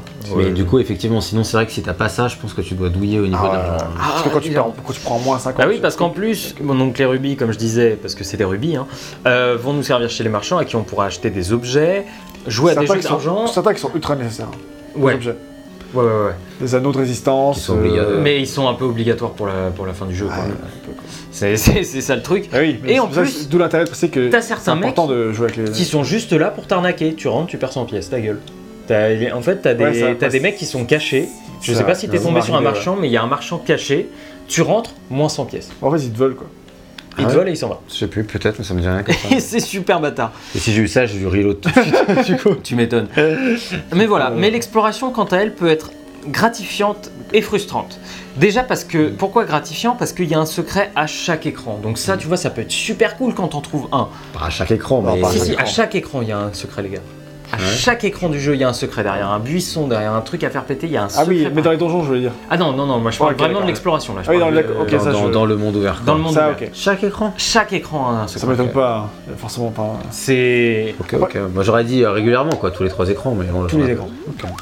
Après, le secret, ça peut Faut être trouver un, un marchand, tu rentres, il t'enlève 100 pièces. Oui, oui, oui, bien sûr. ça, un bon secret. Donc voilà. Alors, Le secret qui- donc voilà, c'est ça peut être gratifiant dans le sens où quand tu arrives à trouver un secret, putain, c'est génial. Sauf que les cr- secrets, bah, ils sont bien cachés, hein, c'est rien de le dire, les puisqu'il n'y a rien qui l'indique qu'ils sont là. Euh, Oui, en gros, trouver le secret, c'est quoi? Ça va, mettre, ça va être mettre des bombes euh, au, Au hasard. sur les murs. Bah, dans les donjons, ça va, parce que dans les donjons, c'est dans les coins. Enfin, genre là, si je voulais c'est pas tester. les coins, justement. C'est Non, c'est là, ah, pardon, Les- pas les coins, pas les, les, je veux dire, les, les côtés. les- non-coins. Les, côtés, au, mi- au milieu, quoi, genre là, Ouais. ou le côté en face, là où il y a normalement des portes. Quoi. C'est ça. Mais par contre, effectivement, dans le monde ouvert, ça va être. Après, c'est quand même généralement quand tu mets des bombes à des endroits où potentiellement tu penses qu'il ça peut y avoir un truc. Quand t'as un peu joué à, à Zelda, euh, Link to the Past, par exemple, tu vois, c'est des trucs. Mm. Moi, j'avais encore un peu des réflexes d'essayer ce genre de choses. Mais c'est vrai que c'est complètement random, quoi. Encore une fois, Bah, Si Link tu to the dépenses, Past, euh, en fait, t'as une petite brèche dans le mur, tu vois, Oui, qui voilà, en fait. Là, si tu dépenses, tu dépenses 6 bombes, si c'est pour rien, au petit reload, pareil, à l'époque, ça devait être frustrant de tout essayer tout le temps. Ça devait être un peu. Sauf euh, si tu voulais passer vraiment euh, ta vie. C'est ça, et puis là, ça, on dit les bombes, encore ça va, mais il y a euh, genre. Bah, tu peux après- brûler des buissons avec la Bah, lanterne que- si tu veux brûler tous les buissons. C'est ce que j'allais dire en fait, c'est que trouver un secret par soi-même, putain, c'est fou. Et en plus, quand tu tombes sur un cœur supplémentaire, c'est waouh. Mais alors quand Ça tu arrive, dois- quand- ça arrive quand même assez souvent que tu Oui. trouves des trucs par toi-même. hein. mais quand tu dois galérer pour trouver l'entrée d'un donjon derrière un buisson qui ne dit, qui, où rien ne dit que c'est là, nique ta mère un peu en fait. hein. C'est- Ouais, pas le plus fun, quoi. voilà. La légende dit qui- qu'il est en forme de nez, mais. Ouais, grave. Ah oui, c'est vrai. Cela dit, certains secrets sont plus intelligents que d'autres et mieux amenés que d'autres, comme l'épée du cimetière, par exemple, qui est derrière la seule tombe qui ne fait pas apparaître de fantômes. Ouais, il y a des trucs Moi, j'avais assez- trouvé voilà. d'ailleurs. euh, Moi, je l'ai pas trouvé, j'ai regardé sur internet comme beaucoup de choses dans le jeu, mais je veux dire, quand, par contre, quand j'y suis allé, je fais ah oui, c'est logique. Genre, je fais ok, là, effectivement, j'aurais pu trouver. C'est le seul écran des quatre écrans de cimetière où il n'y a pas de fantôme de base, et là, c'est la seule tombe où quand tu tapes dans la tombe, il n'y a pas de fantôme. Donc, fait, tu dis effectivement, Pour le trouver, en vrai, euh, j'ai quand même passé 10 minutes à tester toutes les tombes des quatre écrans du cimetière. donc, euh, Ouais, mais en, en soi, aujourd'hui, c'est chiant parce que voilà, t'as as, ça à prendre en compte, mais à l'époque, c'est c'est fou quoi. hmm. Tu vois, c'est en plus, c'est plutôt intelligent comme secret placé. C'est euh, voilà, c'est- c'est c'est pas du pif. Tu, tu, un peu sur ta solution, mais en tout cas, non, mais sur celui-ci, c'est pas du celui-ci, non, en tout cas. voilà, c'est intelligent. Mais c'est vrai que bon, moi j'ai trouvé. Enfin, je me doutais qu'il y avait un secret, mais après, comment trouver le secret C'est Ouais. c'est au pif. Hein, je fais pas. Tu fais tout ce quoi. Et Voilà. du coup, euh, vous avez commencé à parler vite fait des indices. Oui. J'ai entendu parler d'indices euh, VGM qui commençait à dire en rigolant le truc de la forme du nez. C'est parce qu'on en a vu dans ce test à un ou deux moments. C'est que on- je Les- trouvais un petit vieillard dans le donjon qui me donne un petit indice. Alors, premier indice qu'on avait trouvé, c'était euh, le secret se trouve à l'est. Donc en fait, euh, bah, Le tu- secret de l'île se trouve à l'est. Ouais. Donc du coup, bah, qu'est-ce que je fais euh, Je vais à l'est, quoi, donc euh, à droite de l'écran, et bah, c'est par là-bas qu'il y avait effectivement l'autre donjon, qui est d'ailleurs bien caché et que j'ai galéré à retrouver. Et par contre, le deuxième donjon, ce indice qu'il y avait dans le deuxième donjon, c'était le nom du méchant, là, je sais plus comment il s'appelle. euh, Putain, ça m'échappe. La fumée là. Du coup, Ouais. elle a fumé, donc en fait, ça va être- c'était un indice pour tuer le boss, et non pas un indice pour trouver le prochain donjon. C'est ça. En fait, Donc- les indices vont varier. C'est ça. Donc Alors, soit ça dans, dans les donjons, il y a quasiment tout le temps un, un indice pour euh, t'aider à tuer le boss, parce qu'on en parlera après, j'imagine, mais il y a des, des particularités à chaque fois pour tuer le boss. Ouais. Par contre, effectivement, il y a aussi régulièrement des indices pour trouver le donjon suivant. Et ça, moi, c'est un truc que j'ai préféré du jeu de manière générale, c'est qu'effectivement, quand tu as des indices qui sont assez flous et que tu arrives à comprendre ce qu'ils veulent dire et à trouver par toi-même soit le prochain donjon, soit le, le Au moins la étape, direction. ou la direction, ce genre de truc, bah, c'est quand même vraiment gratifiant. Tu te dis, ah, c'est vrai, enfin, c'est archaïque, mais c'est quand même assez sympa. Par contre, C'est archaïque, faut pas oublier qu'on est en 86 quoi. Ah oui, bah, bien sûr, on Voilà. parle de l'expérience de nos jours aussi après, donc euh, c'est évident que euh, pour l'époque c'était pas du tout archaïque, c'est archaïque de nos jours en C'est 2020. c'est le principe, ouais. Et euh, oui, effectivement. Et mais par contre, c'est vrai qu'il y a quand même beaucoup de fois, notamment passé la moitié du jeu, où euh, les indices, euh, ils veulent, euh, ils veulent plus rien dire ou presque. En quoi. fait, t'as, t'as déjà t'as beaucoup de mauvaises traductions. Euh, c'est possible que ça aide pas. Quoi. euh, ouais, vraiment, t'as beaucoup de mauvaises traductions. Et puis après, les indices, vers la fin, deviennent tellement cryptiques. Ouais, c'est ça, ça devient super euh, Il y a l'indice pour le nez, pourquoi je rigolais, parce qu'il y a un indice que j'ai toujours pas compris, même avec la solution. Et on a regardé sur le wiki et tout, les fans ne savent, de nos jours ne savent toujours pas ce que c'est. Ils ont plusieurs interprétations. Voilà, il y a plusieurs interprétations qui sont toutes fumeuses. Enfin, parce qu'il n'y a pas mieux en fait, tu dans le jeu. Et c'est un truc du genre, euh, le secret se trouve au bout du nez ou je sais pas quoi. Et, et en fait, ça t'aide pas du tout à trouver le prochain donjon. Et même Et en les- fait, à priori, ce serait peut-être plus pour trouver le boss dans le donjon, alors qu'en fait, euh, dans ta boussole, enfin en là, en haut à gauche, on le voit, qu'il y a mon petit point qui clignote sur ma carte invisible, là, Mhm. qui t'indique où est le, le boss, quoi. Donc en fait, euh, La... En fait, dans les, dans les donjons, t'as la carte et les, et, les, et les compas, mais je reviendrai plus tard quand Ouais, on parlera de la partie donjon. évidemment, évidemment. Euh, mais, voilà, là, on- c'est vraiment une grande force, mais c'est dommage parce que c'est très très perfectible. Euh, bien sûr, hein, faut, après, faut essayer de se remettre dans le contexte et ça reste innovant. C'est une première euh, proposition. Mais, euh, mais clairement, comme première proposition, c'est dommage que bah, pour euh, quelqu'un qui est autant amoureux du design que, que, que Miyamoto, ce Ouais. soit aussi bancal sur ces points-là. Parce que je pense Ça que donner, jeu. le, le donner des. Enfin, une fois que le système il est en place, tu vois, donner des indices qui ont du sens, Oui, ça aurait été peut-être. euh, voilà, c'était pas le plus dur, c'est sûr. C'est ça, je pense que par rapport à tout le reste qu'ils ont accompli, c'était pas le plus dur Peut-être que par rapport aux indices, euh. autres jeux d'aventure de l'époque, c'était peut-être la norme. Bah, bah, on va y revenir un petit peu, je vais juste Vas-y. terminer. Mais le mieux pour s'y retrouver en fait dans tout ça, dans l'exploration de l'open world, c'est de faire une carte à la main soi-même. Et euh, c'est ce que beaucoup, beaucoup de joueurs ont fait à l'époque en fait. Euh, D'ailleurs, Parce qu'effectivement, il n'y a pas de carte de l'open world. il n'y a pas de Il y en a carte dans les world. donjons, mais pas dans l'open world. Ce qui est très très De frustrant. nos jours, de vous nos pouvez, en, vous pouvez en trouver facilement sur internet, elle existe. Oui, bien sûr, mais à l'époque, les joueurs faisaient leurs cartes à la main et c'était, c'était une vraie volonté. Et euh, d'ailleurs, cette carte, il faut parler un petit peu de cette carte, cette fameuse carte quand même, euh, on va revenir dessus d'un point de vue développement. Parce que la carte, en fait, elle a été créée en une seule session de travail. Miyamoto et Tezuka ont commencé par la gauche de la carte et Nakago par la, par la droite. Quand je dis la carte, je parle bien sûr des contours de cette dernière, car après ça, ils, ils ont mis euh, du papier calque par-dessus, et là, le véritable challenge a commencé. Il faut placer les ennemis, les secrets, les donjons, etc. Mais en gros, le, laya- le layout de la map était posé en une session de travail. Miyamoto voulait procurer la même sensation que lorsqu'on découvre une nouvelle ville. Il faut que le joueur soit perdu pour mieux chercher ses repères et s'immerger dans le monde qui lui est présenté. Bref, l'exploration dans la jeunesse de Miyamoto, c'est ce qui l'a poussé à créer un monde vaste et varié dans Zelda, mais il ne sortait pas seul, il était avec des amis, et la découverte, ça se partageait. C'était l'autre envie de Miyamoto, derrière ce monde, que les joueurs communiquent autour de leur découverte, en fait, tout simplement. Une expérience à partager. Pour lui, ça a toujours été vu comme ça. C'était une expérience où ton pote se ramène, hey, j'ai trouvé un donjon là-bas, Ouais. et boum, euh, il t'indiquait où aller. Et c'est comme ça que tu triomphais du jeu, en fait. Tu triomphais pas seul, tu triomphais avec tes potes. Et les développeurs veulent éviter deux choses. La simple amélioration de stats euh, du personnage, comme dans les RPG classiques, et les trop nombreux dialogues qui font avancer l'histoire sans que le joueur ait son mot à dire. Ça Et va, il- n'y a pas trop de dialogue. Non. Et il faut que le joueur crée son propre, che- son propre chemin grâce aux objets donnés par le jeu. En somme, il faut explorer le monde. Et ça, pour une première tentative, c'est quand même assez phénoménal Ah oui, ce et qu'ils puis ont réussi c'est à c'est créer. des bases, euh, c'est des bases vidéoludiques importantes parce que maintenant c'est des trucs. Alors, on verra dans le futur de la rétrospective. Je sais pas si c'est encore le cas forcément dans les Zelda actuels, mais par contre c'est des choses que, qu'on- que dans tout ce qui va être euh, euh, les jeux des From Software, les Souls, etc., qui sont très axés sur l'exploration, l'aventure, la découverte et tout ce Mhm. que tu dis, tout ce que tu as dit là.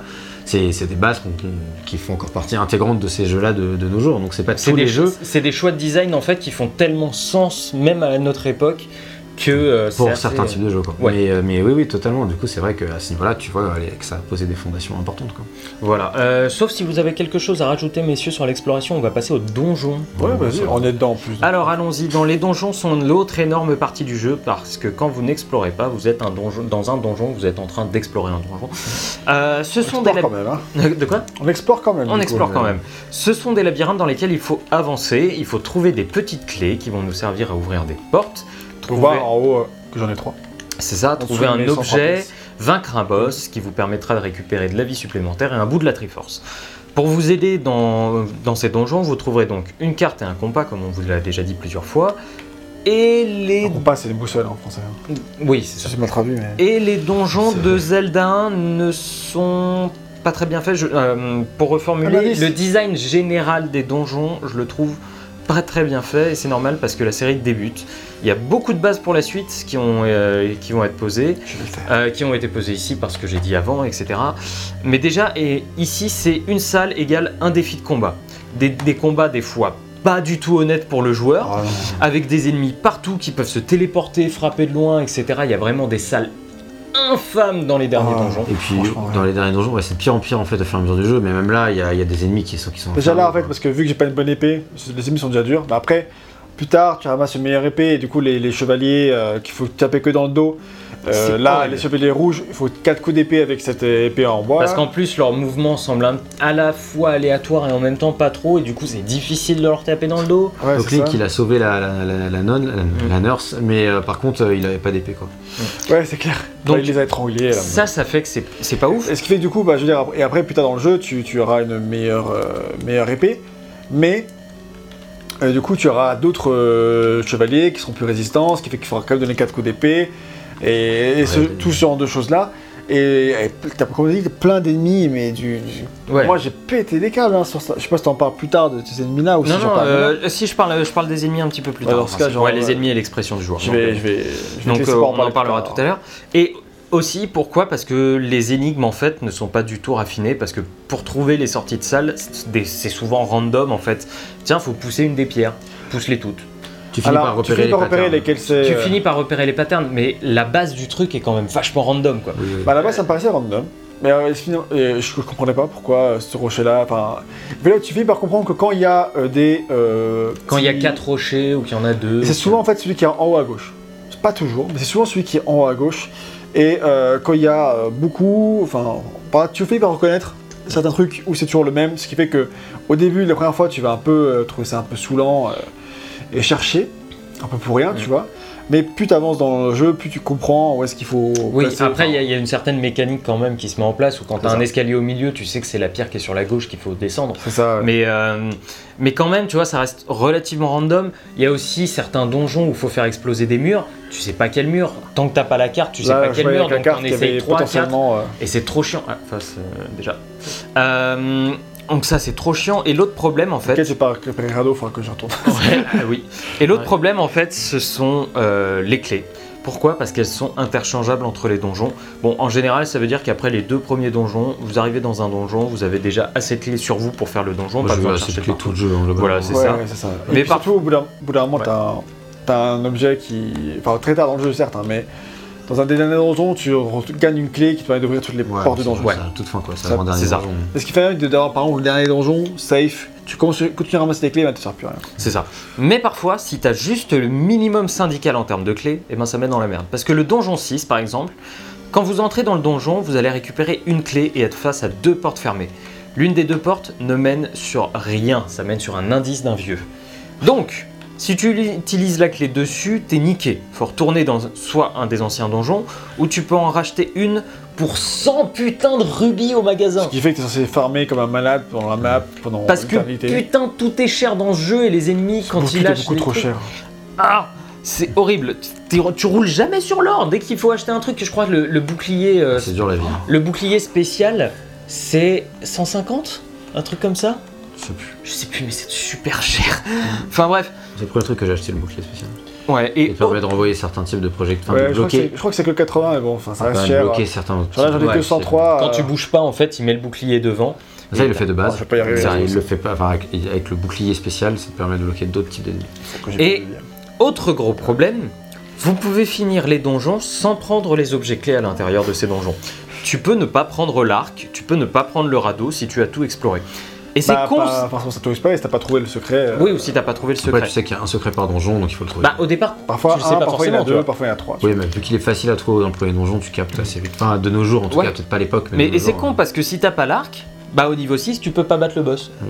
Donc ça, c'est un peu con. Et pourtant, c'est ça qui est étrange, le donjon 4, lui, te force à avoir l'objet si tu veux aller voir le boss. Tu sais, c'est l'échelle. Mm. Et en gros, t'as un, Mm. t'as un lac de lave qu'il faut passer et tu peux pas le passer si t'as pas l'échelle. C'est marrant, l'échelle marche comme dans Death Stranding, elle sert à passer les rivières. Mais en pas gros, grimper à des trucs. en gros, là, le jeu te dit, hey, t'as pas exploré tout ce qu'il faut, il te manque quelque chose Oui. dans le donjon, donc c'est intelligent, donc ça fonctionne. Là, c'est quand même... Voilà. Bah, en fait, c'était pas son but de euh, d'être. euh, Enfin, de. c'était pensé pour l'expérience du, du joueur. Quoi. De nos jours, on essaie de euh, penser avant tout à l'ex- au joueur, son expérience, pas la rendre frustrante et tout, mais c'est pas des questions fondamentales qui étaient que se posaient Alors, les jeux. du- Ouais, Ouais. pas. Et il y aura, il y aura encore une pro- euh, un problème comme ça dans A Link to the Past, mais à partir de Link's Awakening, il te faudra automatiquement l'objet clé du donjon pour quitter le donjon. Ok. Point. Voilà, comme ça. Bref, sans même prendre en compte l'enfer des derniers donjons avec des ennemis partout, les donjons de Zelda 1 ne sont pas fous et ils sont même souvent frustrants. En fait, c'est toujours aussi un peu le même level design, quoi. C'est-à-dire, dès que C'est clair. t'as vu le premier, tu les as tous vus, sauf que ils, vont Après, être- ça, ils sont quand même de plus en plus grands, ils plus sont ça de plus en plus grands, de plus en plus durs, avec de plus en plus d'ennemis. Et le Et avec de dernier, plus en plus de chemins annexes. ouais, le dernier donjon, c'est un enfer, quoi. Ah, je crois que c'est c'est le seul donjon où j'ai regardé la carte à la Ouais, fin. Moi, j'ai pas regardé la carte, mais j'ai pas tout exploré loin de là. Clairement pas. Bah, moi, j'avais quasiment tout exploré, j'étais à la fin et j'étais là, j'en ai marre. J'en ai marre. T'avais la carte, tu savais que t'allais tout explorer. Moi, j'avais pas la carte, j'étais en mode. pff.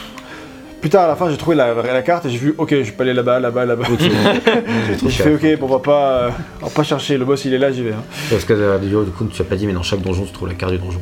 Ah, Si, si, je l'ai dit euh, tout à l'heure. Ouais, ça. Mais du coup, Mm. ça active euh, en haut à gauche, à côté de mes, mes stats, on voit ma carte, mais en, à la base, tu l'as pas, quoi.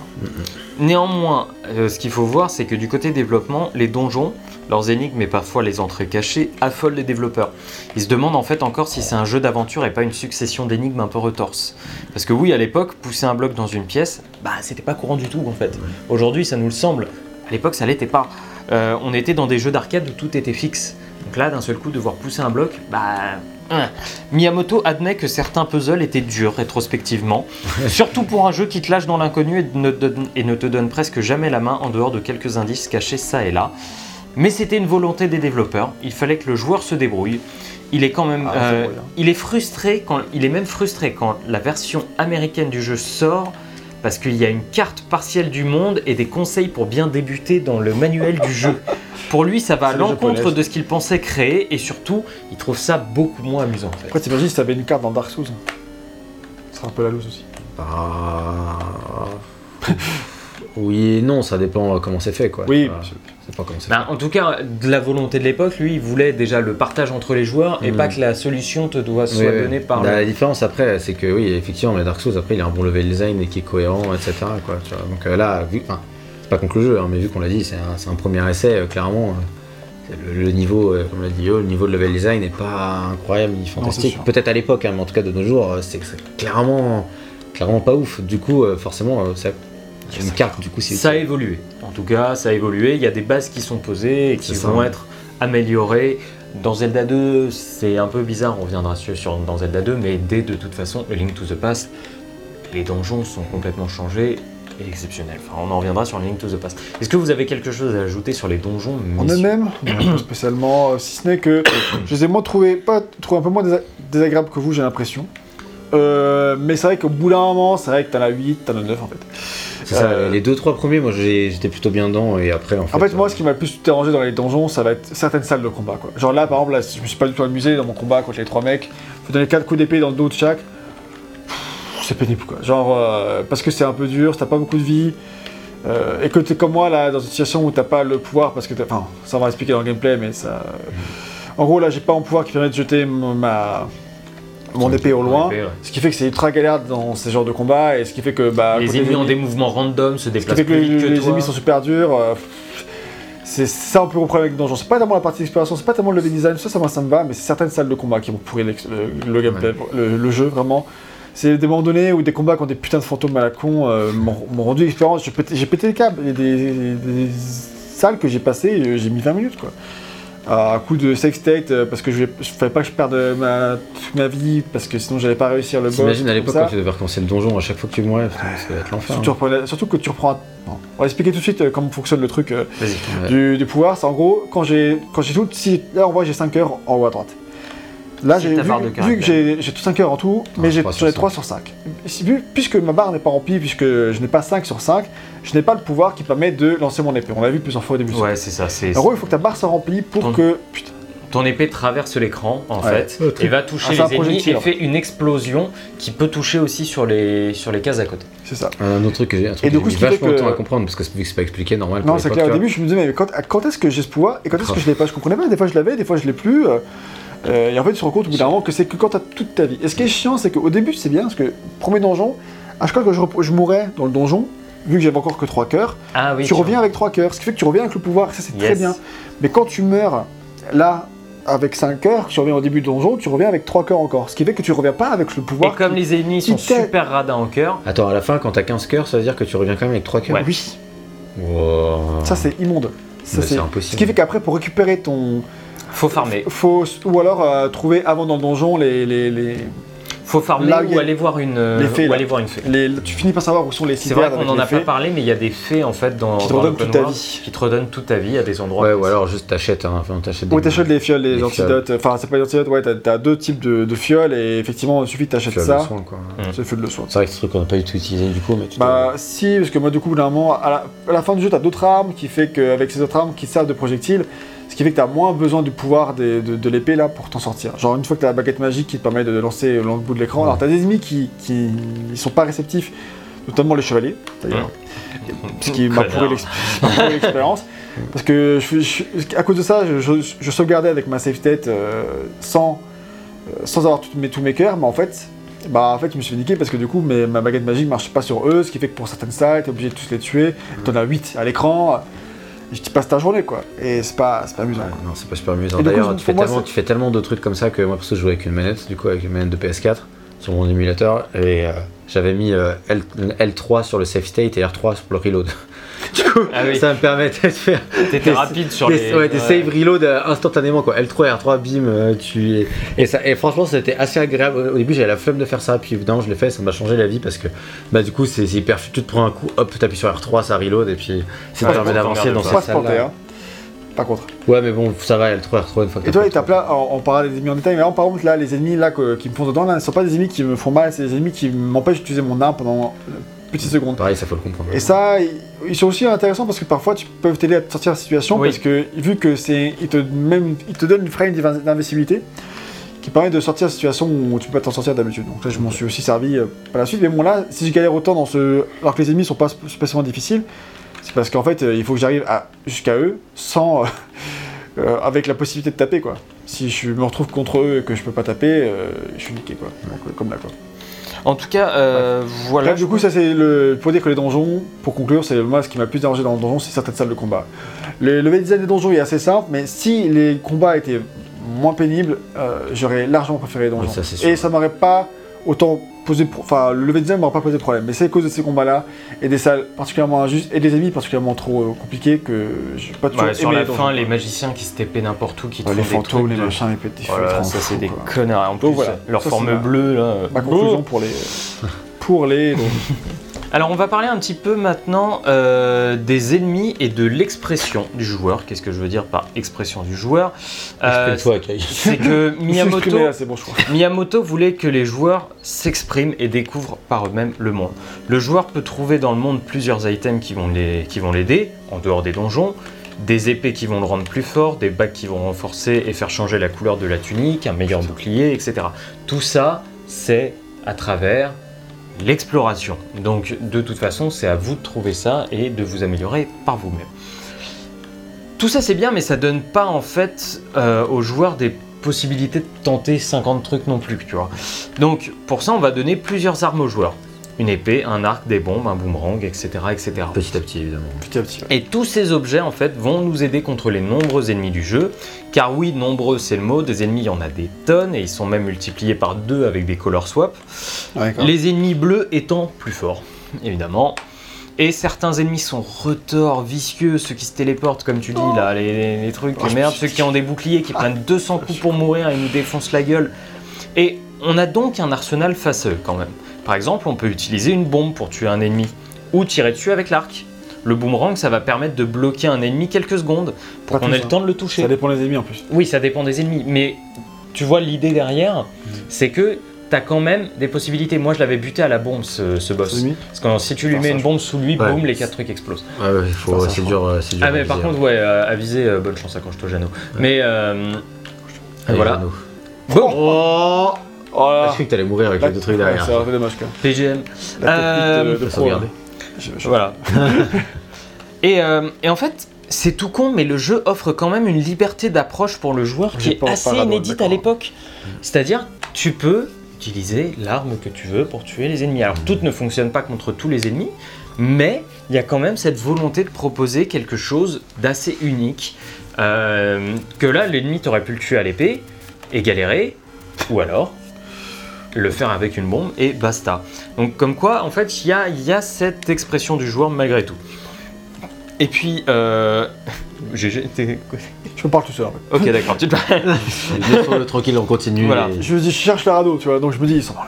D'ailleurs, euh, les boss, là, puisqu'on vient d'en voir un, ils sont quand même assez variés, tout comme les ennemis. Alors ils sont variés au début, après ils, ils- ils se répètent hein, quand même. Sachant que les boss après ils sont tous réutilisés en tant qu'ennemis. Ouais, c'est ça. Oui, non, mais ils sont réussis dans les salles, et puis après, parfois le boss de fin de donjon est encore un boss que t'as déjà battu plutôt. C'est vrai qu'il y a deux Ouais. fois le dragon, si je me souviens. Par bien. exemple, ouais. Parce que j'ai- retouché, hein, mais je l'ai pas refait à, à fond, je l'avais fait. En gros, 100%. tu vas les revoir dans des versions supérieures. Par exemple, t'as une espèce d'hydre à un moment donné. Et euh, la première fois que tu as le combat à 3 têtes, et puis après il y en a 4, après il y en a 5. Enfin, tu vois, Mm, dans- d'accord. c'est c'est pas toujours des boss de fin de donjon, mais c'est déjà arrivé que le. Jusqu'à longtemps dans le jeu, le boss de fin de donjon reste, le, Le boss de fin de donjon. euh, reste un, truc unique, mais au bout d'un moment, je crois que l'avant-dernier donjon, un truc comme ça, c'est un, un boss que t'avais déjà battu. Donc j'étais assez, déçu de ça d'ailleurs. Mais bon, il y a quand même, grave, il y a quand même un tu certain comprends. nombre de boss. Euh, le dragon, moi j'aime bien. J'aime beaucoup le, celui qui bouffe la bombe là. Ouais, Euh, et bah, c'est- quand c'est des dinosaures, en fait, c'est pas ce que ça fout là en fait. C'est tout ça, je me suis demandé pourquoi il y a un putain de triceratops dans quoi. C'était ma première réaction, je fais ok, c'est cool, mais qu'est-ce que ça fout là en fait, ce, ce truc? Euh, c'est pas. Ouais, tu verras plus Tu tard. diras, euh, c'est pas un triceratops, certes, mais bon, ça ressemble quand même à un tout à fait ça. Euh, voilà, mais il y a, y a aussi donc du coup énormément d'ennemis différents. Alors, on, on a parlé des retors, mais en fait, il y a vraiment beaucoup d'ennemis dans ce premier Zelda. hein. Ah, il y a des trucs, ouais. Beaucoup euh, d'ennemis différents. C'est assez varié hein, à ce niveau-là. C'est des trucs qui s'est perché. Hein. T'as un lapin, euh, enfin, c'est une tête de lapin qui saute, mais bon, tu te doutes que c'est fait en sorte que ce soit un vrai lapin. Du coup, c'est un truc qui saute. Il y a- donc, c'est- bon, bon. je trouve que c'est totalement incohérent, tellement il y a de trucs Ah ouais, différents, c'est c'est YOLO total, mais par contre c'est vrai que c'est impressionnant le nombre d'ennemis différents qu'il y a. Voilà, après par la suite, ils vont un peu plus resserrer et être, et être un petit peu plus en cohérence avec leur univers. Ouais, et, c'est- euh, En fait, c'est- moi, ça me fait poser la question en tant que. euh, J'ai pas fait beaucoup de Zelda au stade où on tourne cette rétrospective, j'ai- c'est l'occasion de parler de ça fait. J'ai fait Ocarina of Time et Twilight Princess. Donc, je suis assez. euh, je connais pas grand, beaucoup de Zelda à l'heure actuelle, à part celui-ci, évidemment, vous voyez, j'y joue. Et je l'ai fait pour le test. Et je vais faire les autres qui suivent, évidemment. Mais du coup, moi qui connais encore assez mal le lore Zelda à ce stade de la rétrospective, ça me fait me demander, mais comment les mecs ils ont fait en sorte de créer un univers cohérent à partir de ce bric-à-brac de chelou que- qu'est Ouais. ce premier épisode de Zelda où, où pourtant bah, je, je vois qu'il y a certains ennemis qui existent encore dans l'heure actuelle. Quoi. Bien Tu- sûr. euh, je sais plus leur nom, mais t'as une espèce de Minotaur, bah, il est encore dans l'ère du fléau, qui est sorti très récemment, c'est le Zelda le plus récent, Euh, là, ce le... Putain, mais Ouais, est-ce que- c'est oh, j'oublie Est-ce que tous c'est vraiment Zelda? Oui, c'est vraiment Zelda. Pourquoi tu joues, tu fais Oui, pas. oui, oui, tout à fait. C'est Et, euh, la question elle est vite répondue. hein. C'est Et- même le préquel de Breath of the Wild, paraît. Super. Et, euh, et un truc aussi euh, dont j'ai pas parlé, dont j'ai oublié de parler dans les moments intelligents, etc., mais qui m'ont marqué, mais par exemple, des fois, tu arrives dans des pièces noires et faut donner un coup de bougie qui sert à allumer la pièce en fait. Oui, c'est vrai. Tu vois, tu te, fait- tu te retrouves pas dans la pièce, boum, tu mets un coup de bougie. C'est vrai. Voilà, D'ailleurs, au niveau des objets, c'est un truc qu'on n'a pas mentionné du tout, mais vu qu'il y a zéro explication, là par contre, Ah si vous voulez faire le jeu de nos jours, avoir un wiki c'est indispensable pour savoir ce que vous mieux, achetez, pour savoir euh, ah ouais pour ce pas que font les objets. hein. Non, parce que sinon, c'est sinon c'est Ah non, mais sinon, quoi. le jeu te la met à l'envers de nombreuses fois. Et hein. puis, euh, et puis voilà, t'as faut- t'as envie de savoir, genre tu récupères un nouvel objet. T'as envie de savoir au moins quoi ça? Parce que bah, moi, genre, ça, ouais. le radeau, euh, j'avais pas très bien compris que c'était un radeau en récupérant, tu C'est vois. ça. Et là, tu dis, euh, c'est un radeau, ça permet de faire ça, tu fais ok. Ah bah, oui, d'accord, easy, donc je sais quoi faire, tu vois. Mais avant, tant que tu sais pas que c'est un radeau, Oh le gangbang. je sais pas comment je me sors de cette situation. Ah, c'est- Ah, oh, GG. C'est bien vu. En tout, Ça, je voilà. savais. en tout cas, cette partie était assez courte, mais je voulais parler de ça parce que, en ce sens, Zelda 1 est quand même vachement important pour ce qui va permettre euh, à la suite de Ça, la série, mais aussi euh, aux jeux vidéo en fait, euh, la simple expression du joueur, tout ça. En termes de contenu, maintenant, on vous a parlé de tout, mais il faut combien de temps pour le finir? Et attends, Alors. non, je- sur les objets, je voulais juste dire les trucs Oui. euh, euh, spécifiques, genre par exemple, t'as vraiment certaines, euh, certaines armes qui sont vraiment spécifiques pour certains ennemis. Par exemple, t'as les l'arc qui sert vraiment à tuer les lapins. Euh, c'est vraiment des trucs qu'il faut savoir et tout. Encore une fois, là, n'hésitez pas à regarder un wiki, savoir. euh, À Quelle est- l'époque, quelle est la meilleure à l'époque, t'avais le temps de tout tester puisqu'il n'y avait pas non plus. bah, c'est ça, t'as pas mal plus masse de jeux. De nos jours, quand tu vas jouer à Zelda 1, on sait que bah, euh, tu fais déjà pour ta culture et tout. euh, parce que t'aimes Zelda, c'est légitime, tu vois. Mais je veux dire, euh, t'as pas forcément le temps de passer euh, une trentaine d'heures à tout tester. quoi. Le temps ou l'envie, hein. Mm. ou le temps l'envie d'avoir le temps, enfin, Le temps d'avoir envie. etc. Ou l'envie d'avoir envie. Et ça, comme donne l'envie, comme donne l'envie, s'il vous plaît. Et donc bref, euh, oups, je me suis raté. Et ce que je veux dire c'est par là, c'est que euh, les, les flèches de, de cet arc, c'est c'est les rubis en fait. Ça n'a aucun sens, tu vois. Oui, ça, c'est important, rubis, ça consomme des rubis, tu vois. Il y a plein de trucs comme ça, c'est Ah très obscur. oublié ça. Et euh, Saloperie. Après, c'est pareil, tu vas te Mais c'est parce qu'en fait l'arc est aussi vachement puissant, comme tu peux attaquer de loin. Donc je ça, pense qu'il voulait dire d'un certain côté. Ouais, il fallait eh, qu'on n'abuse pas trop.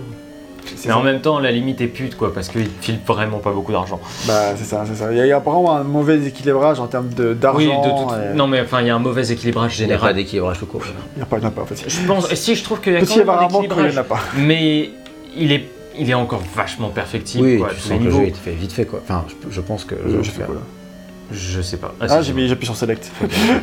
Euh, donc voilà, on va parler un petit peu maintenant du contenu. Combien de temps il faut pour finir tout ça? Avec une carte en ligne droite, des save states, prenez un des trois, je ne sais quoi, 5 heures à peu En plus, hein. moi j'ai passé une Bah, le VGM, jeu. toi? Moi, j'ai moi, j'ai dû mettre 6 heures, je pense. 5-6 Mais heures. euh, 6 heures, du coup, en consultant juste la carte du monde de- quand j'en avais besoin pour trouver les donjons. Et puis, euh, voilà, globalement. Et puis, ici, vous regardez toutes les, ce que font tous les objets quand je les Ah, récupère. Genre, c'est horrible. T'as vu clair. Et tu peux Pas- partir direct. Oui, je peux, mais si je veux, que... si je veux garder mon pouvoir de, de, de l'épée, là, il faut que je passe sans. Ouais. euh, Là, c'est un Denmaku, tu vois. C'est clair. Oh, Euh, Et euh, ouais, Gag, il a mis vachement plus longtemps. Il a mis au moins Ouais, non, mais d'heures, je pense. en fait, ouais. je pense que vraiment tu. Ah, donc le fameux radeau. En fait, tu peux mettre vraiment beaucoup Sur plus longtemps. hein. À l'époque, Tilt, le magazine français, titrait. Je crois que c'est le premier gros magazine français euh, pour la culture. hein. Ouais. C'est un. Qui ferait pas Eux, ils tiltaient qu'il fallait à peu près 100 heures pour finir le jeu, avec sa difficulté, son côté démerde-toi. Zelda 1 peut être très long. Bah, je pense que c'est clairement déjà si tu le fais sans save state, c'est pas la même durée de vie. Hein. Ça, c'est c'est c'est ça. évident. Moi, je pense que j'utilisais un peu moins la STT que toi. Ouais, je Euh, pense que- déjà, au bout d'un moment, je- comme j'ai dit, une fois que j'avais la baguette magique qui remplace plus ou moins le- l'épée et tout, euh, je me faisais moins chier à garder tous mes cœurs, tu vois. Moi, un peu moins, mais pas trop moins non plus. Du coup, c'est vrai qu'avec mon combo de L3 R3, là, peux- les derniers niveaux, ils ont filé quoi. Ouais. Mais, mais voilà, pour beaucoup, en fait, ils vous diront qu'ils ont pris énormément de plaisir à jouer à Zelda 1 et qu'ils ont mis 100 heures pour le finir, mais qu'ils l'ont fini tout Et seul, j'en doute pas. etc. Et que c'était Tu sais, super. euh, nos enfants ou nos petits-enfants, ils vont dire Vous avez passé 100 heures sur euh, Witcher 3, mais c'était de la merde, c'est archaïque. Et surtout, en fait, il y a, il y a beaucoup de gens qui montrent des maps qu'ils ont faites eux-mêmes. Et c'est vraiment assez impressionnant, tu vois, de- de- à ce niveau-là. Et si 100 heures ça vous suffisait pas, ne vous inquiétez pas, il y a aussi une deuxième quête. Oh, putain, ça, ça- Il y a eu un mode difficile si on rentre Zelda comme nom de sauvegarde. Cette quête est appelée la Master Quest. Euh, voilà. C'est pas ça, c'est pas si tu finis le jeu? C'est pas la deuxième? Alors si si, ça se débloque une fois que tu as terminé Ouais, le jeu. Ah mais oui, euh, Mais tu après- peux l'avoir en premier jeu. Si tu- Euh, je ne crois pas que tu puisses la voir direct. Je crois seulement que tu la débloques une fois que tu as terminé le jeu. Il faut quand même écrire Il me Zelda. semble en- que. Et il faut quand je même pas. écrire Zelda. Il me semble, enfin, je sais, je sais plus. Il me semblait que quand on lance, j'ai peut-être un faux souvenir de, que j'imagine, ça arrive des fois dans la vie, mais que quand tu lançais le jeu, on te disait la, la deuxième quête est lancée ou un truc comme ça. Et peut-être que je me Et il me semblait que, ouais, moi, j'ai- il me semblait quand j'ai fini le jeu qu'on m'a dit aussi euh, la deuxième quête, machin. Oui, ben voilà, donc c'était c'était ça alors. Euh, Du coup, Zelda- quand tu tapais Zelda, ça permet juste de l'avoir dès le début. Ouais, je pense que c'est ça. T'imagines le mec il lance se sur nos Zelda, il sait pas que le héros s'appelle Link, il fait, ah je s'appelle mon, mon héros Zelda. Bim. mais Juste sa euh, légende après tout. on marque Link, moi j'en ai rien à foutre. Euh, voilà, il y a une deuxième quête. Et pourquoi il y a une deuxième quête? Parce que si Mario Bros tient sur une touche de 32 kilooctets, euh, Zelda avec le, la Famicom Disk euh, a 128 kilooctets de mémoire. C'est énorme à l'époque. C'est beaucoup Mais- de mémoire. Mais il fallait quand même faire attention parce que l'espace, mine de rien, ça part vite et que Zelda, c'est un jeu conséquent. Pour faire gagner de la place, en gros, euh, on dit, euh, pardon, un des développeurs dit, en gros, nous prévoyons de faire euh, beaucoup de donjons en utilisant un carré par salle pour ensuite les disposer à la manière d'un puzzle, le tout pour gagner un maximum de place possible. Alors, ça fait peut-être sens. Selon lui, moi j'ai pas compris la phrase, hein, je vous la restitue. Je crois que je. Mais en fait, je crois que j'ai l'idée derrière la phrase, mais je suis peu. pas sûr de la, fon- de la façon dont ça fonctionne. En tout cas, Nakago raconte euh, Tezuka-san lui a dit J'y suis arrivé, il m'a amené cette carte, j'ai créé les données en respectant strictement ce qu'il m'avait fourni, mais ensuite Tezuka-san a fait une erreur en utilisant que la moitié des données. Je lui ai dit Tezuka-san, il n'y a que la moitié ici. Où, est- où elle est passée l'autre moitié? Et il m'a dit Quoi? Ah, je me suis trompé. Mais Miyamoto-san a dit que c'était très bien comme ça. Et pourquoi Miyamoto a trouvé que c'était très bien comme ça? Eh bien peut-être parce que cette place laissée lui permettait de créer la seconde quête plus difficile Hmm. pour, y accéder quand on... euh, Mec, c'était demande tiens, le j'ai nom une du idée de génie. personnage. Et si je rendais mon jeu encore plus Voilà. difficile En gros, tout est réarrangé dans cette deuxième quête, tout est plus difficile à trouver, les cœurs supplémentaires ne sont plus au même endroit, les donjons ne sont plus euh, forcément dans cet ordre-là. Bref, tout est plus compliqué et ça rallonge grandement la durée de vie. Super. Si vous, en, Et- si vous en voulez plus, il y en a encore. C'est ce qui est important. Et alors, Zelda était muni d'une sauvegarde à l'époque. C'était pas courant, mais c'était pas le premier jeu à avoir une sauvegarde non tu sauvegardais comment de quoi alors? Alors, euh, je sais pas. Mais tu sauvegardais, tu pouvais le faire. Mais euh, enfin, peut-être appuyer sur un truc sur la machine. Mais Ouais, je, je sais je ne sais, je ne Ok. sais pas. Euh, J'avoue que je ne. Ouais, pas bah, Ah, Euh, tu peux choisir ton slot de, de sauvegarde en lançant, en lançant le jeu. donc, C'est vrai. Paraît logique. hein. Mais donc c'est pas le premier jeu qui utilise la sauvegarde comme on le dit souvent. Le premier jeu qui utilise la sauvegarde c'est Morita Shogi. C'est un jeu de shogi, donc c'est un jeu typiquement japonais.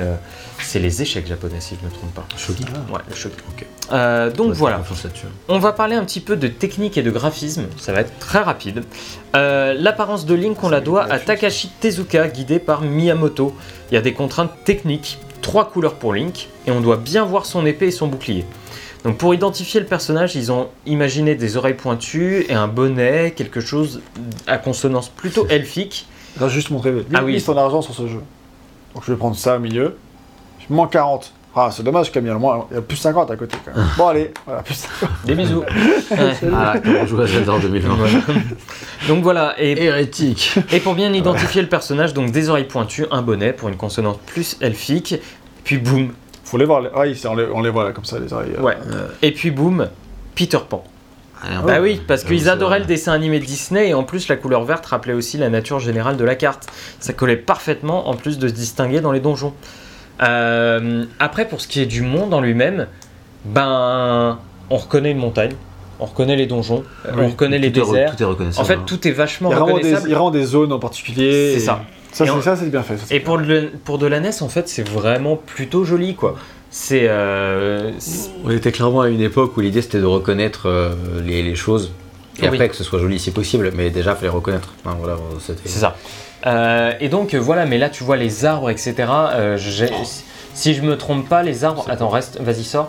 Ouais, vas-y, j'y vais. Euh, les arbres, là, comme ça, ils ressemblent aussi à l'entrée du donjon, euh, du premier donjon. Ah bah, Ouais, sauf qu'ils sont en swap marron. Faut Du coup, moi, je pensais que sprites, c'était un nouveau donjon, mais en fait, plus. En fait, voilà, faut réutiliser les sprites, etc. Mais c'est plutôt bien fait, c'est intelligent. Je trouve que tu, tu retrouves vachement bien tout. Le jeu est très coloré aussi.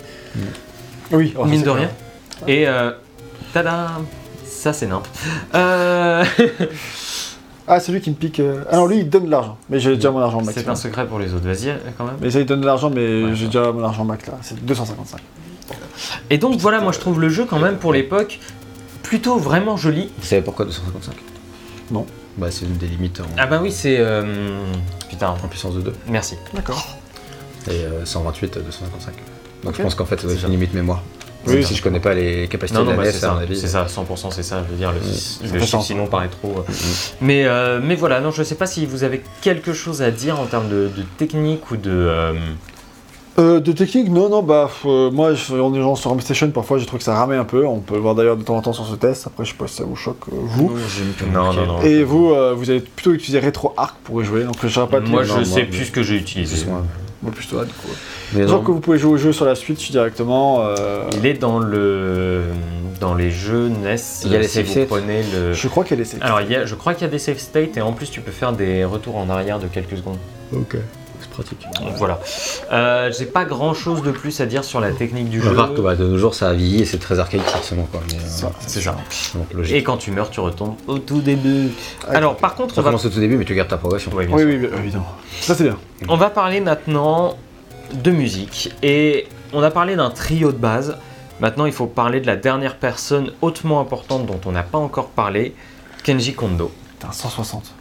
C'est la Ah, le bouclier. de. Alors, Kenji Kondo, c'est une légende.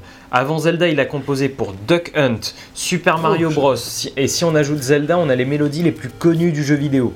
Kondo, c'est qui? Depuis tout petit, il étudie l'Electone, un orgue électronique de la marque Yamaha. Il se passionne pour la ZIC et à l'université rejoint même un groupe. Il étudie dans le département de planification d'art à l'université d'art d'Osaka. Dans sa première année, un ami lui conseille d'aller bosser chez Nintendo, qui, pour la première fois, embauche du monde dans le domaine audio. Ni une ni deux, l'opportunité lui plaît trop, lui qui en plus aime le jeu vidéo, il postule. Et il postule donc uniquement chez Nintendo. On lui a dit, euh, n'hésite pas à aller voir. Non, uniquement chez Nintendo, lui. Et il est pris. T'as une idée en tête Et il est pris. En avril 84, il rejoint les Cela dit, rangs il de la était bon le mec. Hein. Ah oui. Ça va. En 84, il rejoint donc les rangs de la firme avec Akito Nakatsuka, très très peu connu et pourtant important compositeur pour Nintendo dans les années NES. Leur mentor sur place, c'est Hiroz- Hirokazu pardon, Tanaka, qui composera pour Metroid notamment, mais Ça pas va. que, loin de même, puisqu'il il va faire énormément euh, de musique. Donc, il faut assurer ces arrières-là. Bah ouais, t'as quand même tout un héritage euh, audio. Si Tanaka a un problème, bah il y aura personne, il y aura personne d'autre derrière. Bah oui, parce que pour l'instant c'est le seul compositeur. Donc Kondo débutera euh, lui véritablement de son côté sur Devil World, où Miyamoto le remarquera via une chanson sur un écran bonus du jeu. Ok. Boum, direct, il est très tôt intégré à l'équipe de Super Mario Bros et ça lui permet d'être bien intégré avec le reste de l'équipe. Une fois Mario terminé, boum, on le rapatrie sur Zelda. Il fera office de bêta-testeur presque.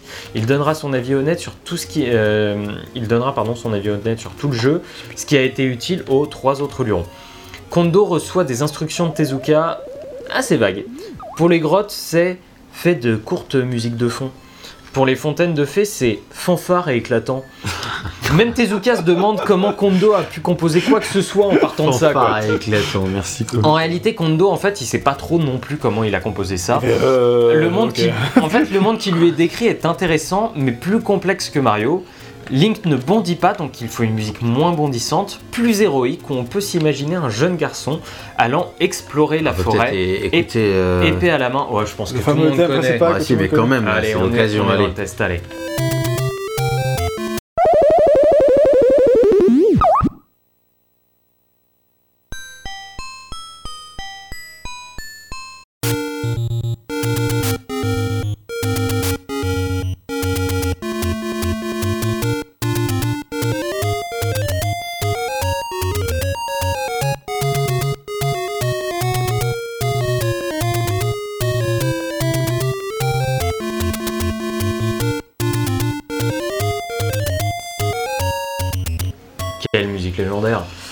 C'est légendaire, c'est légendaire. Mais bon, au bout de, de 30 minutes dans la, dans la map, euh, pff, Au bout de 3 minutes. Alors, bah euh, non.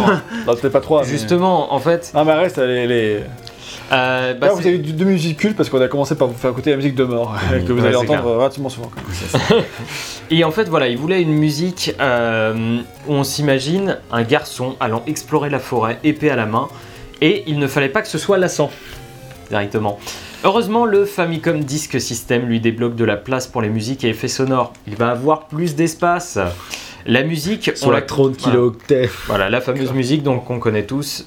Un thème qui traverse les âges, une musique héroïque au possible, un appel à l'aventure. Ah, c'est cultissime, même quand Car- tu- Ce, fran- ce niveau de français là, si tu pars P-A-R-T-S, c'est beau quoi. Ouais, non, bah, t'es comme tu vraiment. disais, c'est absolument culte. Quoi. C'est quand tu même quand tu lances le jeu de nos jours et que t'as cette musique, que t'as cette musique Ah, là, avec quelque chose. tu fais ah ah c'est stylé. Ah, tu puis- dis ah, c'est c'est vrai que c'est là. J'imagine même pas à l'époque. je te- Tu dis ah, c'est vraiment ça. le dès le premier jeu, Et- il y avait déjà la musique. C'est ça, et puis ça marche totalement ce que tu dis, t'as vraiment l'impression de partir à l'aventure et tout, Mmh, et ça c'est vraiment extrêmement réussi. Par contre, clairement au bout de 10 minutes, t'en peux plus. Voilà. Enfin vraiment, Parce euh, que. En, voilà. fait, en fait, j'étais persuadé qu'il y a du coup il y avoir que cette musique dans tout le jeu. Puis heureusement, heureusement les donjons ça dès, change. dès que t'arrives dans le donjon, il y a une Ouais. musique différente. Alors, je vais parler des musiques des Mais donjons c'est- après. c'est pareil de mais- manière générale, juste pour, pour terminer là-dessus. Euh, moi je commençais à jouer, euh, je sais pas, par exemple, le son il était à 10 sur mon ordi, au bout de 10 minutes il était à 8, et au bout de 15-20 minutes j'étais à 3 quoi. Parce que c'est. Forcément, c'est des sons qui ont quand même très vieilli, qui sont très répétitifs, Ouais. et donc euh, de nos jours, t'en as Bah, très très vite marre. quoi. Heureusement, euh, dans les- c'est sur- surtout la musique du monde, parce que du coup, ce système-là, aussi cool soit-il, est tellement mélodique que du coup, euh, sa répétitivité, euh, courtes, Mhm. c'est- sa répétitivité fait qu'il est, c'est une répétitivité problématique. Alors que, je dirais pas la même chose des musiques de donjon, par exemple, dont tu as parlé, Yann, Mhm. mais qui sont plus atmosphériques et du coup, bah, sont plus appropriées à boucler, tu vois. Alors, Bah, en fait, c'est ça. C'est moi, je trouve qu'il est difficile de dire quoi que ce soit sur la musique de ce jeu tant elle est légendaire. Quoi. Qu'est-ce que tu veux critiquer là-dedans si ce n'est la répétitivité? Bah, c'est pas On va écouter la possible. musique de donjon Allez, vas-y, la musique des donjons.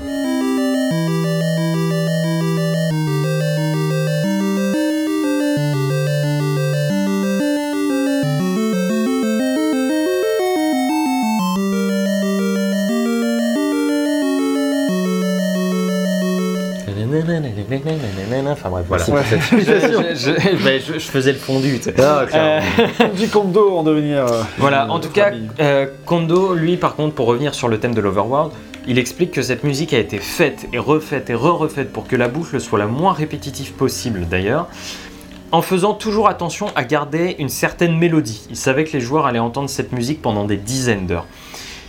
Mais si le thème du monde, alors il est réussi, moi j'ai beaucoup plus de mal avec celui des donjons. Ouais. Euh, alors le thème se veut inquiétant et oppressant, et je trouve qu'il l'est surtout pour les oreilles. Euh, le Oh. côté, moi je déteste le côté alarme de cette musique. J'ai l'impression d'entendre une alarme dans mes Ah oreilles.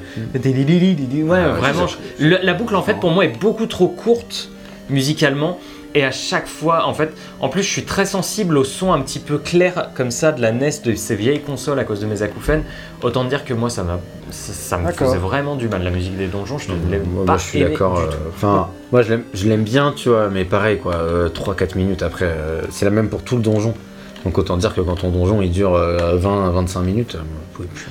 Ah, du coup, euh, bah moi je dirais Bah que. vas-y, porte-toi en faux. hein. Bah oui, bah c'est pas non plus. euh, non, non, mais Ce que je veux dire, c'est que bah, moi, au contraire, je la trouve vraiment bien. Je la trouve, du coup, bah, comme je l'ai dit, moins. euh, tu sais, elle est moins tonitruante que celle du, du monde. Alors, du coup, elle se passe mieux en musique atmosphérique qui boucle, je trouve. Et du coup, par conséquent, euh, je tendance à la. Pas, pas la préférer, mais in-game, euh, quand j'étais dans un donjon, je- je sens- j'aime bien justement cette atmosphère un peu inquiétante. Et je trouve que ça fonctionne euh, plutôt bien. Et euh, moi, elle m'a pas trop saoulé. Alors, forcément, au bout de 20-30 minutes, euh, évidemment, mais je veux dire, dans, le- dans le monde, euh, en 20-30 minutes, suis déjà saoulé depuis vachement plus longtemps, tu vois, de- par la musique euh, du thème principal de, de Zelda. Et du coup, bah, je trouve vraiment cool ces musiques de donjon. J'ai pas ce côté alarme qui me pose problème, en tout cas chez moi. en fait, l'alarme pour moi, c'est le côté du son qui fait Oui, qui s'en va et qui revient en fait. Ouais, mais c'est un truc justement que j'aime bien, tu vois. Et par contre, je crois qu'il y a plusieurs musiques donjon, non? Alors justement, c'est ça. La musique du dernier donjon est différente Ah, des autres. Ça change un peu et c'est sympa. J'aurais cru qu'il y en avait plus de Moi, variétés. je crois qu'il y en avait plus que. Je crois qu'il y en a que deux, hein, les gars. Oui, il me semblait qu'il y avait au moins deux thèmes par donjon, mais que c'était pas que pour le dernier donjon, et que. Enfin, genre le thème du dernier donjon et dans d'autres donjons avant, mais pas sûr, je saurais pas le dire à 100%. Je sais pas, t'es au donjon 4 ou 5 Euh, je suis au 4, ouais, on va en haut à gauche, c'est marqué 4. ruine 4, Oui. parce que le donjon est pas. Ah merde, j'ai pas. Bon bah, je vais en chier. Eh Bon oui. courage. De toute façon, le test est bientôt fini. lol. Z- euh, non. Euh, Mais voilà, moi j'aime bien. Par contre, la musique du dernier donjon, je l'aime bien. Je trouve qu'elle est, elle est plus, euh, préfères. puissante, etc. Je la préfère effectivement. Sinon, petite touche rigolote, la musique des crédits du jeu, donc à la fin, Oui. commence par le jingle de la mort du héros. Avant de repartir vers quelque chose de plus joyeux, de plus bondissant, etc. Par contre, là où il y a eu un énorme problème, c'est pour la musique de l'écran titre. Parce que ça a failli être le boléro de Ravel. Parce que ça collait parfaitement avec l'arrivée des éléments de l'écran, etc. Mais au Japon, la loi veut que ça tombe dans le domaine public 50 ans après la mort de l'artiste. Pas grave, Ravel il est mort il y a longtemps quand même, vous allez me dire. Sauf qu'en fait, au moment où le jeu est sorti, Ravel il était mort depuis 49 ans, euh, 49 ans et 11 mois. Ah, c'est con. Trop juste, à quelques Ah, semaines pensé plus près. vieux que ça, Ravel, tu vois. Ah oui, oui, oui, mais non. vieux, euh, À quelques, à quelques semaines près, ça s'est joué. La sortie du jeu est imminente, donc Kondo fait une nuit blanche pour composer le morceau qui sera une reprise plus douce du thème principal. Putain, les japonais quoi.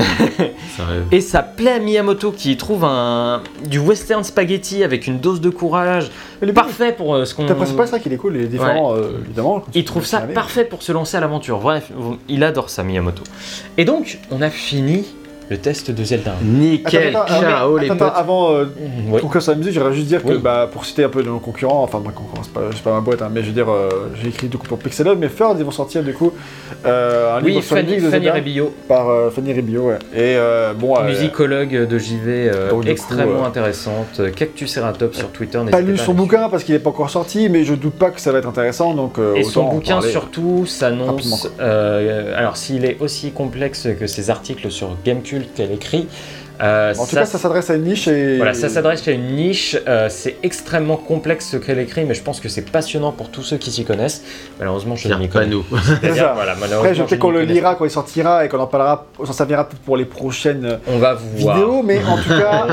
Ah, mais- bah, en fait, je vais, je vais Pour voir le degré d'analyse Bah oui. que je peux tirer du bouquin. Quoi, Bien sûr, parce bien que J'ai l'impression qu'il n'est pas encore sorti, donc on peut pas dire, mais Bah. c'est une hypothèse, mais pour l'instant, on peut que vous le citer, qu'il va exister, qu'il existe déjà quand on sort cette vidéo, mais euh, on peut pas en dire plus, mais je tenais à le signaler quand même, parce que, euh, mine de rien, c'est quand même du sacré taf, et c'est pas souvent les musiques, sur- enfin les livres sur la musique de jeux vidéo, spécifiquement là-dessus, donc C'est euh, ça. c'est important de le signaler. En plus des analyses. Donc, vous allez me dire, ça y est, c'est la fin du test, on a terminé. Bah non, désolé. Puisqu'en fait, il y a eu plein La de conclusion choses. et la note. Il y a eu plein de choses. On doit parler d'un Zelda que Ah, la plupart de vous ne connaissent pas. C'est un Zelda câblé. Câblé. Donc, Le mec il a pété un câble. Ouais, il on m'a- ouais, il m'a fait- déjà fait câbler celui-là. Ouais. On besoin d'un hein. avance dans le temps de plusieurs années, puisqu'on est vers la fin de vie de la NES. Mhm. La NES meurt doucement, mais Nintendo veut faire un En baroud quelle année, en d'honneur. quelle année, en quelle année? T'as pas dit. Ah, non, j'ai j'ai pas d'année. Ah, C'est- d'accord. j'ai- Ok, Là, c'est un peu flou en fait en termes d'année. Mais la NES meurt doucement, mais Nintendo veut faire un baroud d'honneur qui tue. Le Nintendo. Alors, Nintendo Imagine. Putain, pardon. Nintendo imagine et développe une extension exclusive au Japon pour la SNES, la Satellaview, en partenariat avec la société de radio par satellite 5 Giga. Alors, en gros, si on avait un abonnement à 5 Giga et qu'on avait une Super NES, on Ah, recevait. câble comme le câble. quoi. Ouais. Ah oui, oui, oui, c'était une antenne. On recevait un signal sur cette dernière pour avoir tout plein de services comme des émissions radio, des magazines, etc. Mais aussi des jeux qui se terminaient par BS pour Broadcast Satellite. Au départ, le, sa- le Satellaview en fait fut conçu avec ambition de permettre le, jeu en multijoueur en réseau. Mais les problèmes de réseau et fréquences insolvables font qu'il bifurque vers un autre, euh, vers un espèce de regroupement communautaire avec certains jeux. Euh, pour citer, là je cite un article de Gamecult de Oscar Le Maire aussi également, paru en août 1995. Son article BS. Ouais. Il a fait un article Ah ouais, pour. c'est vu que ça euh, Merde, je pas- une blague, Non, en fait, non, c'était bien ça. Non, il a fait un article pour Gamecult, c'était les cahiers de Gamecult. Ça C'était peut être en sur- 95. Ah non, bah non, pas ça Ah, c'est ça. c'était ça ma question. Non. Attendez les gars, je suis paumé, ça fait, euh, ça fait 1h30. Euh, donc, paru en 1995, C'était pas une insulte, toi, BS Zelda avait pour objectif de fédérer les fans de Nintendo autour du Satellaview et de créer un rendez-vous qui fidéliserait les acheteurs et les pousserait à poursuivre leur abonnement au service. Découpé en quatre chapitres d'une heure, diffusés chacun sur une plage horaire fixe, ce nouvel opus reprenait la carte et le fonctionnement du premier épisode, donc du premier Zelda, C'est pour ça qu'on en parle là. du tout en y apportant un lot significatif de modifications dignes d'un remake en bonne et due forme, à commencer par les graphismes dont le rendu fut significativement amélioré avec le passage à la génération 16 bits. Donc la Ouais. carte et les donjons sont changés, on n'incarne pas Link, mais l'ancêtre du Mii, du, euh, le- l'ancêtre du Mii, qui en fait était ton avatar sur le Satel- Satellaview. Donc il y a quand même déjà pas mal de choses qui sont euh, posées ici. hein. Chelou. Et histoire de poser le truc encore plus loin, ils mettent un narrateur qui arrête le joueur à certaines heures en lui disant Hey, listen Ah Ah ouais, hey, Ouais. le fameux Parce que Hey, le Hey listen, Listen, c'est dans. c'est dans Ocarina of Ocarina of Ah. Time, c'est un Time. Et du coup, c'était là avant? Ocarina C'était là avant Ocarina of Time. Ah, ouf. Donc Zelda no Densetsu BS, puisque Zelda no Densetsu c'est le nom japonais, c'est The Legend of Zelda, euh, est donc le premier euh, vidéo radio, tout simplement. Vidéo Et la radio. première Est-ce fois, qu'il y en a d'autres euh, oui oui oui, il y a eu d'autres euh, jeux en BS. Bah oui, c'est ça. oui. Euh, et surtout, BS en anglais, C'est- c'est bullshit aussi. Oui, je sais. Et c'est surtout la première fois où des doublages sont présents dans la saga. Donc voilà, ça me semblait un petit peu important de le préciser. Le narrateur avertissait le joueur sur les changements effectués sur le monde, des faits qui apparaissent, des ennemis confus. En gros, c'était presque même un ancêtre du MMO, tu vois. Donc c'était euh, c'était assez important. L'interlude durait Ah, une heure. Et donc, à la fin, le joueur recevait un mot de passe en fonction de son score qu'il envoyait à Nintendo dans le but d'avoir un cadeau pour sa performance. L'expérience fut renouvelée quatre fois et Nintendo développa deux suites, dont la deuxième serait considérée comme le- les troisième et quatrième quêtes du jeu. Ok? Oh. Vu que les donjons sont changés et que la Il y carte a est des altérée. images de ces trucs-là euh Il y a des images et même certains fous ont refait ces jeux-là et euh, on les ont rendus euh, jouables aujourd'hui. Euh, Tous nos jours, ces gens-là. Le dernier épisode se contentera de reprendre A Link to the Past avec tous les éléments du câble améliorés, avec un vrai doublage en temps réel, etc. Et c'est possible d'y jouer du coup aujourd'hui. Euh, il manquera juste le sound link, donc la voix du narrateur qui donne les missions en direct. Donc ça c'est normal qu'on perde ça. Le fou qui a refait ça s'appelle Chris Cowell et euh, pardon. Et les ROM de cette trilogie sont trouvables sur son site. Alors euh, j'ai essayé de retrouver le site il y a pas longtemps. Takedown by Nintendo. Euh, je- non, je- il n'a pas été takedown par Nintendo, mais c'est peut-être lui-même tout seul qui l'a takedown. Mais en Oui, tout cas, j'ai pas après retrouvé. avoir reçu les avocats de Nintendo. C'est comme ça qu'ils font généralement Nintendo. C'est en fait ils t'envoient tes ils, Ils tu reçois un courrier, non, tu reçois un non, ils les envoient pas direct mais Bon. tu reçois un courrier des avocats Nintendo qui dit bonjour. Votre site là, il faut que dans les euh, 24 heures il est disparu. Donc euh, généralement tu le fais disparaître. Voilà. Je Ce qu'ils avaient pas- fait pour, pour, pour plein plein plein de licences comme. euh, Et euh, j'ai écrit ça sur cette fiche en 2016, donc pour vous dire hein, de- quand ça remonte. Mais je ne suis pas sûr que ce soit toujours d'actualité. Ça, par contre, j'ai écrit il y a pas longtemps, puisque effectivement, je ne pense pas. je pense pourra c'est les fini. retrouver mais pas sur le site quoi. Euh, C'est ça. Euh, et aussi également, il y a un Zelda Game Watch. Oh, c'est quoi le Game Watch déjà? Parce Alors, que le Game Watch, je- Le. Game ouais, Watch, qu'est-ce que c'est? C'est les ancêtres. Alors, peut-être que Il y a certains un Game d'entre Watch vous. qui est sorti là, récemment. Oui, Ouais, oui, récemment, oui, Game absolument, Watch euh, Mini. euh, Mm. Alors peut-être que certains d'entre vous se souviennent dans les McDo avant, dans les menus enfants, t'avais des petits jouets, tu sais, Ouais. hein, des petits jeux vidéo où ça permettait aux personnages de tourner à droite ou de tourner à gauche, etc. Et ben en gros, c'est plus ou moins ça. C'est des mini-jeux euh, sur des petites consoles, vraiment des tout petits écrans euh, sur lesquels on jouait. Et en fait, le jeu The Legend of Zelda là-dessus, je l'ai fait. Sérieux? Je l'ai fait, oui, ça se retrouve très très facilement. Ah oui, tu l'as pas fait à l'époque. ah non, je l'ai pas fait à l'époque, non, j'étais pas né. Tu l'as fait sur Game Watch. non, non, je l'ai fait sur, sur un site internet euh, où tu peux retrouver des trucs. Et en gros, euh, le but c'est de tuer euh, des dragons, en fait, tout simplement. Euh, nice. C'est de, le but c'est de tuer des dragons au fur et à mesure. Il y en a 9, si je me trompe pas, dans le jeu. Et une fois que tu as tué les 9, tu as terminé le jeu et ils sont de plus en plus difficiles. C'était bien. C'est du Game Watch, ça n'a pas énormément d'intérêt aujourd'hui, mais si tu veux, c'est intéressant de savoir qu'il y en a un qui est sorti de Zelda Game Watch et surtout pour dire aux fans, oui, j'ai fait tous les jeux Zelda. Euh, Ce qui n'est ce qui n'est faux quand t'as pas encore fait Skyward Sword. j'ai pas fait C'est quand même Skyward con Sword. J'ai pas fait Skyward Sword ni Minish Cap. C'est quand même con Pas d'avoir fait le J'ai pas encore le tout fait, mais d'ici la fin de cette rétrospective, fait. C'est quand même con d'avoir fait le jeu Game Watch juste pour, pouvoir dire ça alors que t'as pas tout fait. Pas encore Mais Est-ce que tu considères que tu as fait, euh, fait un jeu quand tu l'as fini ou pas? Parce que sinon il t'en manque un autre. Zelda Oh. 2. Zelda 2, que je n'ai pas terminé. Ah, c'est vrai que t'as pas terminé Ah non. Je pensais que si. Ah, Il y a des raisons. On en Bah, reviendra. j'imagine, j'en doute. Absolument pas qu'il y ait des. Mais je pensais qu'il l'avait fini. Non. Justement, je suis déçu, tu vois. Bon, allez, passons à autre chose. On va passer à la réception de Zelda. Bah oui, comment Zelda a été reçu dans le monde entier. Juin 96, le journaliste Toshiyu- euh, Toshiyuki Chouette, Ueno se présente avant même de commencer son article. Et il a raison, parce que ce journal, il est tout nouveau. Il s'agit du tout premier Famitsu. C'est beau ça. Et oui, Zelda 1 est sorti en février 88. et- alors, les jeux, les jeux Nintendo sortent en même temps que Famitsu, Ah ils non, ont toujours alors, 40 sur 40. justement. Alors là, de là, il va y avoir un rapport. Euh, C'est Square Enix hein, d'ailleurs, plus que. Oui, Aujourd'hui, c'est les jeux Square Enix Ouais, qui récupèrent hein. 40 sur Enfin, 40. Nintendo, ils- Ouais. tu crois qu'ils ont moins Ils ont 39 ou 40. Hein, Oui, oui, bien sûr, mais de toute façon, aujourd'hui, euh, n'importe quel bon jeu à 39 sur Famitsu. Enfin, donc, euh, euh, en tout cas, Famitsu, il est sorti. Ça reste, un- un- pour ceux qui, seront peut-être, qui savent peut-être moins, ça reste un journal culte Bah, japonais. c'est le plus grand journal de jeux vidéo. qui existe japonais. encore aujourd'hui, Qui qui, existe reste encore aujourd'hui. euh, Voilà, et donc en fait le premier numéro c'était en 86 parce que Zelda est sorti en février 86 et quelques mois plus tard, le journal désormais mondialement connu pour mettre des 40 à des jeux Square Enix fait son apparition, tu vois, même ça je l'avais noté. La critique de Zelda est évidemment très bonne. À l'époque, il y avait déjà 4 testeurs, puisque c'est tout le principe du, du jeu. C'est en fait, il y a illimité. 4 testeurs qui mettent des notes sur 10 et ça Ouais, sur tu veux 40. euh, Voilà, sur Famitsu. Et en fait, à l'époque, euh, il y avait juste des sigles. Donc ici, il y a trois sigles qui sont des soleils, et le quatrième, c'est un soleil, mais avec un tout petit peu de nuages. Ah, du coup, c'est un 39. ça. Qu'importe, la critique est évidemment dithyrambique. Zelda 1 au Japon, c'est 1,6 million de ventes. C'est Pas- peu. Tu as parlé de la réception française aussi? Oui, bien sûr. Cool. C'est peu face à Super Mario et ses 6,8 millions, mais Oh. ça reste une, performan- une performance pour le genre. Car il faut Ah, le voilà. comparer aussi à ses concurrents, et ces derniers ne sont pas encore sur le marché. Il faut attendre Dragon Quest 1 quelques mois plus tard qui fera 1,5 million. Et au, euh, au final, hein, bien sûr, euh, 1,5 million. Et Final Fantasy 1 qui sortira deux ans plus tard et qui ne fera que 50 000, 500 000. Cinq- Alors, déjà, dire, que ça, perdre. et dire que ça se baisse euh, Enix. Ouais, et dire que, mais ouais, Square mais ça, ou Enix Square Square. Square. Euh, et qui fera donc euh, voilà 500 000.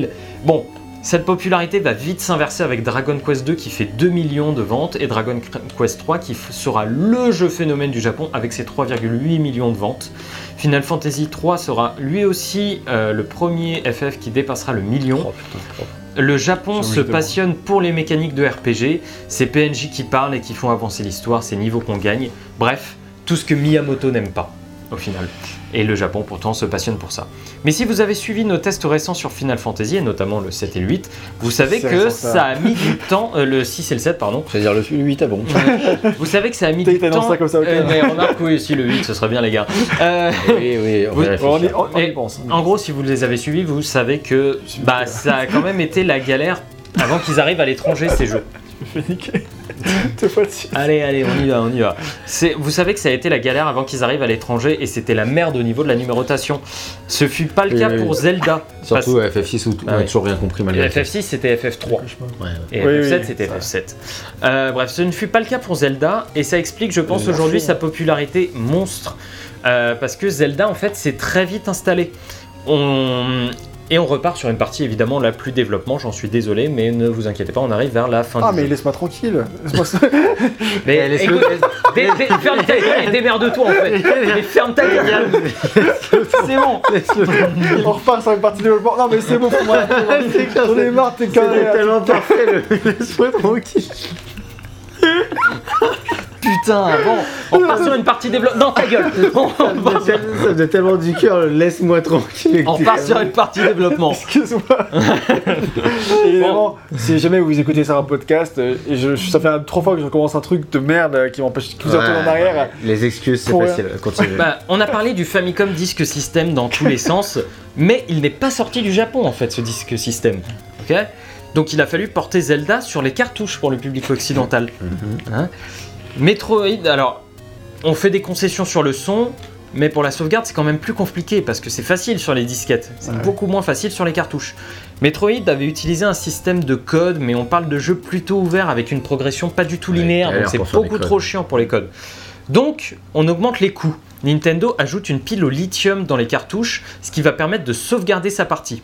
En France, on passe de jeunesse coûtant 600, euh, 600, 220 francs pardon, à un Zelda qui coûte 400 francs. On- en comptant l'inflation, on passe de 50 à 80 euros à peu près. Alors, comment on fait accepter ce prix? Eh ben, en faisant du jeu un objet plus collector. Parce que oui, Zelda, avec sa fameuse cartouche dorée, sa boîte dorée également, qui se remarque immédiatement, bah ça fait presque produit de luxe. Tu vois et donc, ils ont misé là-dessus, sur un jeu certes plus cher, mais dans un emballage premium. D'ailleurs, et on allait chez Chanel à l'époque pour chercher ça. Sérieux? Non. Non, Non, non, je sais pas. non, c'est- je sais pas. Ça aurait pu, hein. C'est totalement une connerie, mais Enfin, écoute, tu sais, euh, les, les folies de l'histoire du jeu vidéo ne m'étonneraient plus, tu vois. Ouais, j'avoue, c'est Il y a vrai. des trucs. Euh, et Nintendo, alors là on repart maintenant aux Mais non, que j'y États-Unis. pense, tu vois, ça me paraît complètement con. Ouais. C'est pas Le seul moment. euh, Tu vois, j'ai. Sérieux non. Ah, ok. Et, euh, et Nintendo of America prépare bien le terrain pour Zelda, puisque là on repasse aux États-Unis, en créant un magazine appelé le Nintendo Fan Club News.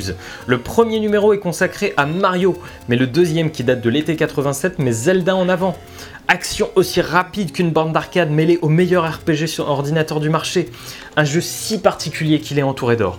Bref, le jeu vise un large public. Le nerd tout autant que le mec cool. C'est un produit collector. C'est pas juste un mon petit jeu vidéo comme ça. Je ne vous fais pas le tour des critiques aux US, mais tout le monde est dingue du jeu. Il reçoit des récompenses dans certains magazines, parfois deux ans après sa sortie. C'est la folie furieuse. À l'époque, ça mettait du temps à arri- arriver des critiques. Tu vois. Ouais. Genre, euh, ça peut mettre du le temps de tester le jeu, le temps de. Ouais, ouais, mais, euh, mais même parfois, en fait, il était nommé encore meilleur jeu d'aventure deux ans après sa sortie, quoi. Aux États-Unis. Enfin bref, le, le succès était énorme. Mais qu'en est-il en Europe? Eh ben, autant dire que le jeu se fait attendre. 88, voire 89, quasiment trois ans après sa sortie japonaise dans certains pays. Parce que oui, il est arrivé à en 88 chez nous, mais en 89 dans d'autres pays d'Europe. Pour comprendre, ce pour comprendre pourquoi ça arrive plus tard, Tu peux pas la choper. Il faut Ah que oui. j'ai 12 cœurs. ah oui, il faut que ça, tu aies hein. 12 cœurs. Truc Pour comprendre un petit peu, il faut comprendre que pour la NES et pour Nintendo, l'Europe c'est un marché compliqué. Une histoire de chiffres. La NES au Japon c'est 12,5 millions de ventes. Aux États-Unis c'est 7 millions de ventes. En Europe c'est moins bien que- 620 000 Oh, c'est chaud. Enfin, c'est 620 000 vendus ailleurs dans le monde, donc principalement en Europe. Ouais. En C'était beaucoup à 89, l'époque, hein, quand même. hein. voilà, en Ouais, 80, mais c'est énorme, c'est les chiffres du Japon surtout qui sont énormes. par Ouais, bah, Oui, oui, 12,5 bien sûr, millions. bien sûr. Mais euh, le marché a mis plus de temps Ouais. chez nous que par rapport Ouais. à là-bas. En 89, ce sera 230 000 consoles vendues et il faudra attendre 90 et 91 pour que les ventes atteignent enfin le million. Merde. Alors pourquoi si peu de ventes de consoles Nintendo? Déjà parce que Sega, bah, c'est plus fort que toi, mais aussi parce que la crise de 83, quand j'y vais, quand je vous rappelle quand le jeu vidéo avait créé une bulle économique. Ouais, à cause de E.T. À cause de E.T., mais pas que, mais à cause d'Atari, en fait, tout simplement, qui a- ça a explosé, en fait, la bulle économique, et, ça- et Atari a été enterré des cartouches d'E.T. dans le désert, Nevada, ça, voilà, Ils avaient sorti, ils avaient sorti trop et du coup bah, ça fait un crash boursier dans le milieu du jeu vidéo. C'est ça, tout à fait. Les investisseurs se sont barrés, tout s'est claqué, claqué la gueule, personne ne voulait de jeux vidéo. La crise de 83 n'a pas autant touché l'Europe que les US, parce que en Europe c'était surtout les ordinateurs qui étaient implantés, donc en Europe on aime surtout le, mi- le micro-ordinateur.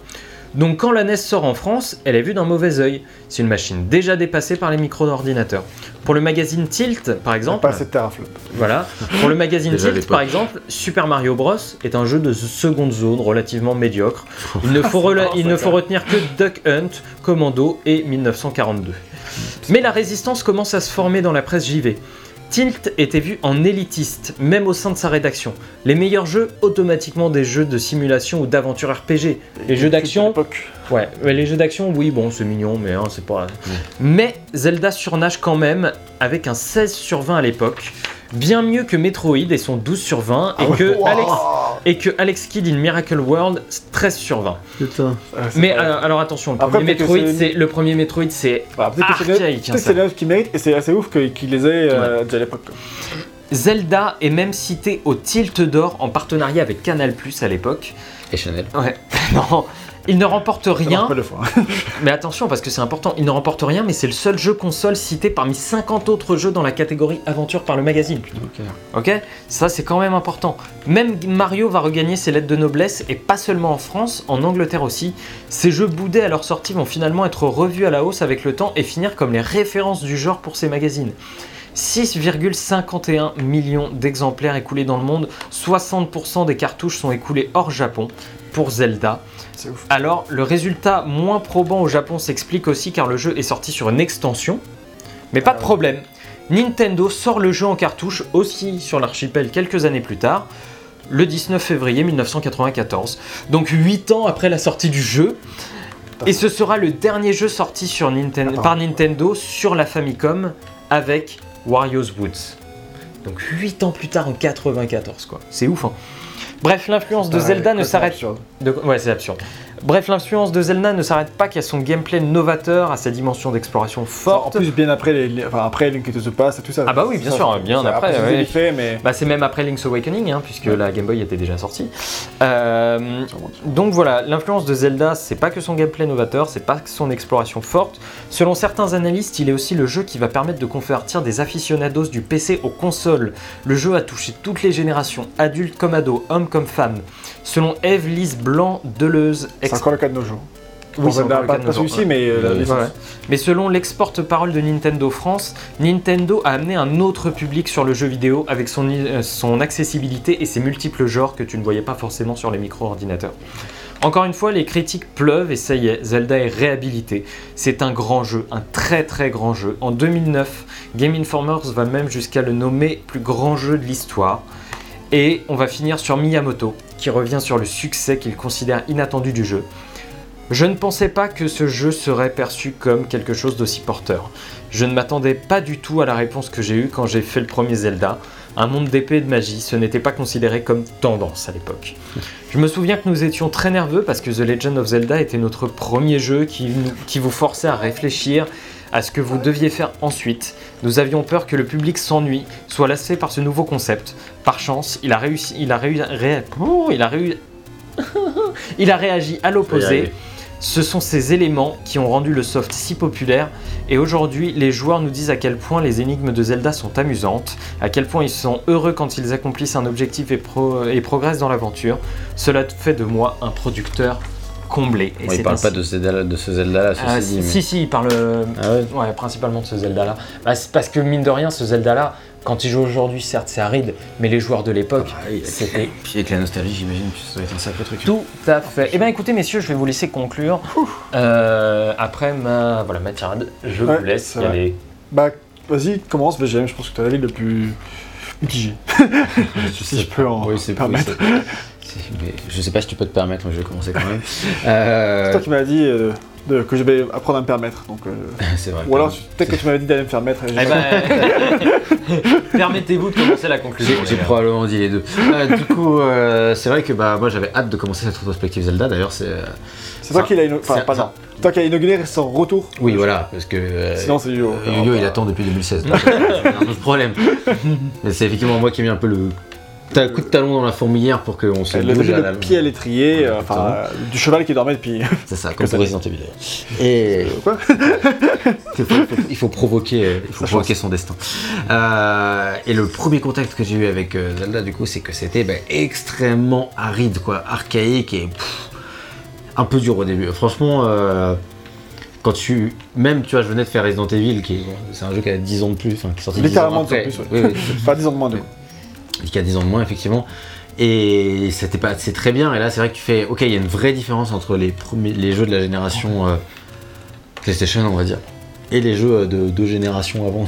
Eh bah ouais, c'est Ça quand même alors, deux c'est- générations. Ouais, Ah, mais- Sauf qu'à l'époque, les- enfin, la différence, enfin, c'est beaucoup plus d'écart entre 10 ans à cette époque-là que 10 parce ans. que là tu regardes euh, nous il y a 10 ans il y avait quoi euh, il y a 10 ans euh, c'était 2010 euh, qu'est-ce qui sortait en 2010 Euh, je sais pas Uncharted 2 était déjà sorti tu vois ouais, Uncharted Ouais, 3 c'est arrive ça. à l'année suivante. voilà donc euh, en gros il y a pas une il y a pas une Heavy Rain, God of War 3. c'est ça et on peut pas dire qu'il y ait une- une aussi- un aussi gros gap entre Resident Evil et Zelda Mais là, c'était que- les années innovation, quoi. C'était Voilà, c'est ça. clairement, Mais c'est pour euh, dire que du coup, c'est vraiment un, un- un grand bond en arrière dans le temps et c'était euh, très intéressant euh, d'un point de vue historique. Après, j'ai vraiment pas pris un plaisir de fou sur, sur ce Zelda-là. Euh, malheureusement, j'ai, comme je l'ai dit au moment dans le test, ce que j'ai préféré, ça reste les petites énigmes du monde qui te disent euh, voilà. par exemple, il y a une énigme que j'ai, enfin, j'étais content, c'est un peu débile, mais quand j'ai, quand j'ai trouvé tout seul, c'est, je sais plus exactement ce que c'est l'énigme, mais c'est quelque chose comme il y a un secret là où il n'y a pas de fée, Ouais. et donc il faut que tu trouves euh, un endroit où il y aurait, devrait y avoir une fée, mais il n'y en a pas. Voilà, des petits trucs un peu simples comme Ça, ça, c'est cool ça. mais qui sont plutôt sympas, et quand tu, quand tu avances et que tu progresses comme ça tout seul, tu- et qu'après tu fais ton donjon, t'es content, c'est plutôt pas mal. Mais c'est vrai que euh, globalement, le jeu a une répétitivité et une difficulté surtout aussi qui est quand même euh, qui m'a vraiment qui est fatigant quoi. Et puis avec la répétitivité aussi euh, des sons, c'est un jeu qui est je pouvais pas, enfin en gros je jouais, je faisais un donjon, j'arrêtais et j'en avais bien marre à la fin du donjon. Donc c'est voilà, c'est un jeu qui est clairement un très grand jeu dans l'histoire du jeu vidéo et ça je le renie pas du tout. Après moi ce que je vais noter c'est l'expérience que, Que t'en as. que, que tu vis en 2020 et ça Un peu pas remise dans son contexte, mais quand même. Oui, bah, remise dans son contexte parce que tu, ça permet quand même d'apprécier les qualités du jeu de l'époque. Mais, euh, mais voilà, je pense que ma note, du coup, qui paraîtra sûrement probablement très très sévère à, à cer- certaines personnes, et elle l'est probablement, mais bon, voilà, c'est une expérience de jeu en 2020, ce serait autour d'un d'un 13 sur moi, je pense. Voilà, 13 sur Ok. moi, c'est- c'est la note que je mettrais maintenant. Ce qui ne renie en rien tout ce qu'il a apporté dans le jeu vidéo, loin de là. Mais c'est juste que c'est un jeu, je pense, qui n'a pas très bien vieilli et qui n'est pas forcément recommandable en 2020, à part si vous êtes Je pense que, nostalgique. mis à part Mario et sa simplicité, tu vois, c'est difficile de trouver des jeux de l'époque. C'est possible. Ça je dépend pense- lesquels, je pense, hein. Ouais, je pense que ça dépend. Par exemple, on parlait des jeux textuels. À mon avis, tout ce jeu textuel a potentiellement mieux vieilli. Là, c'est que des mécaniques. euh, Metal Gear, le premier, Ouais. 87, euh, je l'ai fait, et en 2013 en plus. Je l'ai pas fini, mais je l'ai fait aussi. et Il a beaucoup mieux vieilli. hein. Il y a beaucoup mieux vieilli. Ouais, Enfin, après, il faut le faire avec une solution aussi pour s'aider. Enfin, il y a. Ouais, mais je parle Mais comme- vraiment des, comme là, des- quoi, des tu vois. mécaniques, du level design, du gameplay. C'est que des trucs. En fait, ce, ce jeu-là, c'est le brouillon de ce que sera euh, Link to the Past, par exemple. Tu vois. Dans, euh, total. Donc, euh, donc en fait, forcément, quand moi j'ai fait en plus Link to the Past, bon, ça date maintenant, mais je l'avais fait, voilà. Et euh, clairement, quand tu joues à ce jeu-là, bah, il y, a- il y a tout en mieux dans d'autres jeux après. Que ce soit des Zelda ou pas des Zelda, tu vois. Que ce soit euh, Ouais. Link to the Past ou Dark Souls, c'est des jeux qui reprennent la formule et qui font tout différemment et mieux. Donc euh, clairement, c'est sûr que c'est un côté arcade, quoi. Donc c'est pour ça que, euh, après, en historien un peu du jeu vidéo, c'est intéressant. Mais c'est pas un jeu que je, conseillerais de nos jours euh, en dehors de ce test, sauf si vraiment ça vous tente ou pour votre culture personnelle. Ok. Voilà. Moi, je reprends le relais en disant que j'ai peut-être été aidé dans mon appréciation par le fait que je n'ai pas joué, je n'ai joué à aucun hall de Zelda, si je peux les qualifier ainsi, donc de Zelda en vue de dessus. Donc j'ai pas joué à, ni à Link's Awakening, ni à Link to the Past quand j'étais plus jeune, et d'ailleurs toujours pas de nos jours, mais quand les tests sortiront, ça sera fait. Et euh, du coup, c'était mon premier Zelda du genre, ce qui fait que j'ai pu trouver un charme et euh, un plaisir de découverte de ce style-là. Parce qu'en fait, des jeux comme ça, j'en ai jamais fait. Donc, euh, clairement, il y a eu ce plaisir de, là, de découvrir ce type de donjon. Toi, tu me disais, mais j'aime quand je joue au jeu, que tu trouvais les donjons vraiment ridicules, entre guillemets, hein, par rapport euh, au. T'as peut-être pas dit ça comme ça, mais c'était- l'idée. Et par rapport à, à Link to the Past, tu vois. Et bah, moi, tu vois, je l'ai pas fait, donc je peux pas comparer. Je doute je me rappelle pas bien, hein, mais bon. je doute parle. pas que ce soit infiniment meilleur de toute façon. Ce qui veut dire que même moi, ces donjons très simples, bah, moi, j'en ai jamais fait des, don- des Zelda comme ça. Et du coup, ce qui fait que bah, j'ai eu un, vrai- un vrai plaisir de découverte de ce type de Zelda là. Et j'ai fini par, euh, par prendre plaisir vraiment au jeu, malgré le fait que ma, première demi-heure était vraiment très très compliquée, que je m'amusais vraiment pas au début quand, euh, quand je me suis perdu pendant 30 euh, minutes dans la map à pas savoir quoi faire, à me faire bolosser par tous les ennemis parce qu'il y a des écrans, enfin... Enfin, au bout moment, quand tu sais que tu achètes un donjon, c'est déjà plus rigolo. Parce que quand tu sais pas forcément, parce que t'es pas renseigné plus que ça sur le jeu, parce que tu veux te garder de la découverte, bah, tu savais pas forcément. Je savais qu'il y avait l'air de donjon, mais je savais pas que c'était caché. Et euh, bref, du coup, euh, plus tu te mets à comprendre les mécaniques du jeu, à comprendre le jeu en lui-même, plus tu t'y amuses, tu vois là, bon, j'avance très vite dans, dans le jeu quand même. Et euh, bah, je trouve ça, je prends vraiment plaisir à avancer dans le jeu, même si c'est le temps d'un test. Donc ça, tu vois, c'est qui me fait pas mal de dire que comme ce jeu, bah, j'ai quand même une certaine affinité avec lui, tu vois, malgré ses défauts, malgré ce qu'on peut lui reprocher. Ce qui, comme j'ai déjà dit en test, mon plus gros reproche, ça va vraiment être ses arènes particulièrement euh, injustes et euh, enfin sa difficulté est vraiment trop, trop forte, quoi, qui euh, ternise vraiment tout le plaisir que tu peux avoir de l'exploration, de la recherche de secrets. Merde. Que tu peux, tout ce plaisir-là que tu peux avoir dans le jeu, tu, tu, c'est terni pour moi par, par ces, cette difficulté intense et euh, ouais, souvent injuste et euh, pas permissive du- pour un sou quoi. Et ça c'est où je, là où je m'amusais plus, c'est là où le jeu me sortait de l'expérience. Donc voilà, le mélange des deux, le côté exploration euh, et l'univers que j'ai globalement bien aimé, euh, versus le côté les arènes qui m'ont souvent cassé les pieds, fait que j'arrive à un constat euh, d'un bon jeu sans être un excellent, euh, brillant de nos jours, fois. hein, parce que, évidemment, repris dans ce contexte, on l'a expliqué en long, large, en travers pourquoi c'était brillant pour son époque, donc ça, c'est absolument pas remis en cause. Mais de mon expérience de joueur actuel, bah, je mettrais du coup, moi, un 14 sur 20, ce qui est un petit peu mieux que VGM, mais pas non plus loin au-dessus. Mais en gros, j'ai bien aimé mon expérience sur le jeu et j'ai pris plaisir dessus et surtout, bah, j'ai kiffé pour ma culture et tout ça, bah, me plonger dans ce, dans ce vieux Zelda. Et euh, bah, j'ai hâte de faire les, les suivants, pas le 2. Ah, le 2. Euh, j'ai pas grand chose à rajouter sur ce que vous avez dit. Voilà, moi, j'ai- de toute façon, j'ai un, peu fait, euh, j'ai un peu fait mon truc durant le test. Oui, oui. C'est que je trouve qu'en fait, c'est un jeu que si tu arrives à, se rem- à te remettre complètement dans le contexte de la sortie, c'est complètement ma boule. Mais qu'aujourd'hui, évidemment, il a des limitations énormes. Le truc, c'est que il pose aussi tous les jalons de la série, et ça, je trouve ça vraiment impressionnant. quoi. Ça, je- La structure de jeu restera la même à peu près jusqu'à euh, Breath of the Wild, plus ou moins. Tu sais, j'avais Euh, été impressionné pareil quand j'avais fait le premier GTA pour la rétrospective GTA. À mon compte, qu'il y avait déjà tout GTA dans GTA 1, tu vois. C'est ça, et c'est euh, c'est assez ouf de se dire que il a suffi d'un jeu, et d'un jeu en plus archaïque et vieillot, pour ce qu'il en est aujourd'hui, pour mettre sur pied tout ça, quoi. Et, euh, et que les mecs aient, pensé à ça et aient fait le pari d'un tel jeu à l'époque, parce que c'était quand même un sacré pari que de vouloir tenter euh, quelque chose comme ça, je, respecte énormément. Et, euh, et du coup, moi, je suis ressorti plus fasciné parce que Zelda 1 aura été, aurait été à une époque que par le genre lui-même. J'ai pas, voilà, le, plaisir que j'ai pris en jeu n'est pas, voilà, soyons honnêtes, hein, aujourd'hui c'est, ça peut être vraiment casse-couille. Mais je, me- je me dis que. C'était presque lyrique jusqu'à présent. Et, puis- me des fois, c'est ces ruptures de, de, de lyrisme qui créent de l'humour. ouais. Et, euh, et du coup, euh, en fait, c'est vraiment cette espèce de, de, de corde un peu, euh, un peu bizarre sur laquelle je suis à, à vouloir dire c'est un jeu tellement exceptionnel que c'est impossible de le noter en dessous de, je sais pas, euh, un truc comme euh, 19 sur 20 parce que pour ce qu'il a apporté aux jeux vidéo, etc. Et en même temps, mon plaisir de jeu est quand même, euh, comment dire, Limité. Pas limité. Ça, limité, ça reste gentil. Euh, non, mais c'est que, en fait, c'est- pas avec grand déplaisir que je fais ce jeu. Juste Mais c'est pas avec grand, mais c'est pas avec grand plaisir non plus. C'est juste que, en fait, j'ai fait le jeu un peu comme on fait ses devoirs, si tu veux, pour. Oui. euh, Ah, tu Pour faire un Zelda. Ça donne envie. hein. Mais non, mais c'est vrai en fait. En Parce fait, que plus qu'on prend plus comme un objet d'étude euh, je historique. pense que c'est ça. C'est plus comme un objet d'étude. C'est ce que je voulais dire, plus que devoir. Plus un objet d'étude. C'est. euh, Un objet d'étude qui peut te passionner. Que- c'est- Et je trouve que c'est un objet d'étude absolument passionnant, quoi. Je veux dire, c'est l'évolution du jeu vidéo sous tes yeux, comme euh, peuvent l'être d'autres jeux extrêmement importants comme Super Mario Bros. C'est des jeux qui ont vieilli, etc., mais qui sont quand même importants aujourd'hui. Et je pense que des fois, c'est intéressant de revenir dessus, juste pour se rendre compte du chemin qui a été parcouru et d'où on est parti, quoi. Et, euh, et du coup, je sais pas. Je C'est aussi sais pas pour ça quelle qu'on fait des tests Voilà. rétro comme ceci. je sais pas quelle note mettre, j'en ai aucune foutue idée. Si je devais mettre par rapport à moi-même, je pense que je serais à 14. Si je devais mettre par rapport à ce que c'était le jeu à l'époque, je mettrais 19.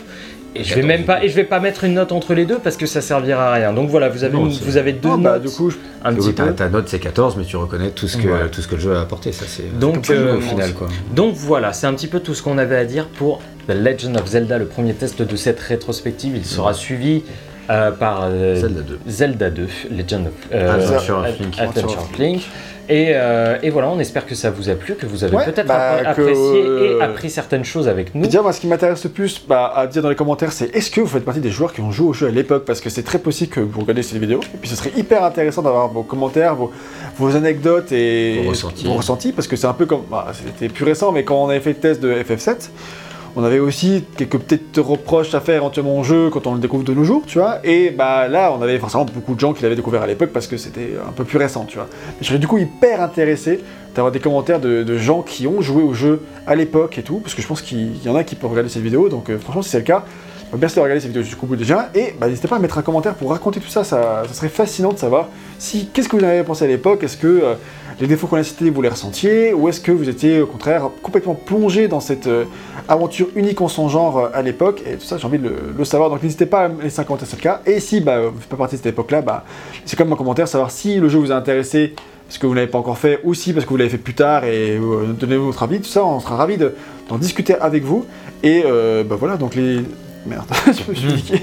Ah, quel Euh, dommage. Donc euh, n'hésitez pas à nous partager tout ça et ce serait super intéressant de laisser des commentaires sur ce jeu pour nous, tout nous dire. Et surtout de liker la vidéo et de vous abonner pour nous soutenir dans cette rétrospective. Et puis surtout, vous voudriez quand même pas manquer la suite de la Bah rétrospective. clairement, ce serait elle dommage. arrive, euh, ce sera échelonné comme les rétrospectives récentes, euh, par coup de au moins par mois si on Et arrive puis, euh, ça. c'est quelle rétrospective? Parce qu'il n'y a Ça, quand même pas qu'un seul jeu de légende là-dedans. hein. Ah, non, c'est la Legend of Zelda. là.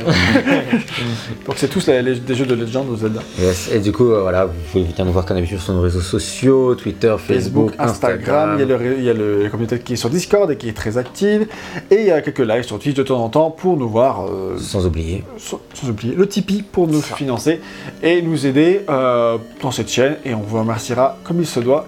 En avec attendant- Beaucoup de messages d'amour. En attendant, on vous, on vous remercie encore une nouvelle fois. On Et- vous laisse. On vous dit à très bientôt pour un prochain épisode de cette rétrospective et pour d'autres jeux rétro et actuels comme la, la chaîne en fait tout C'est le temps. ça. Des bisous On vous embrasse. Bisous. Salut.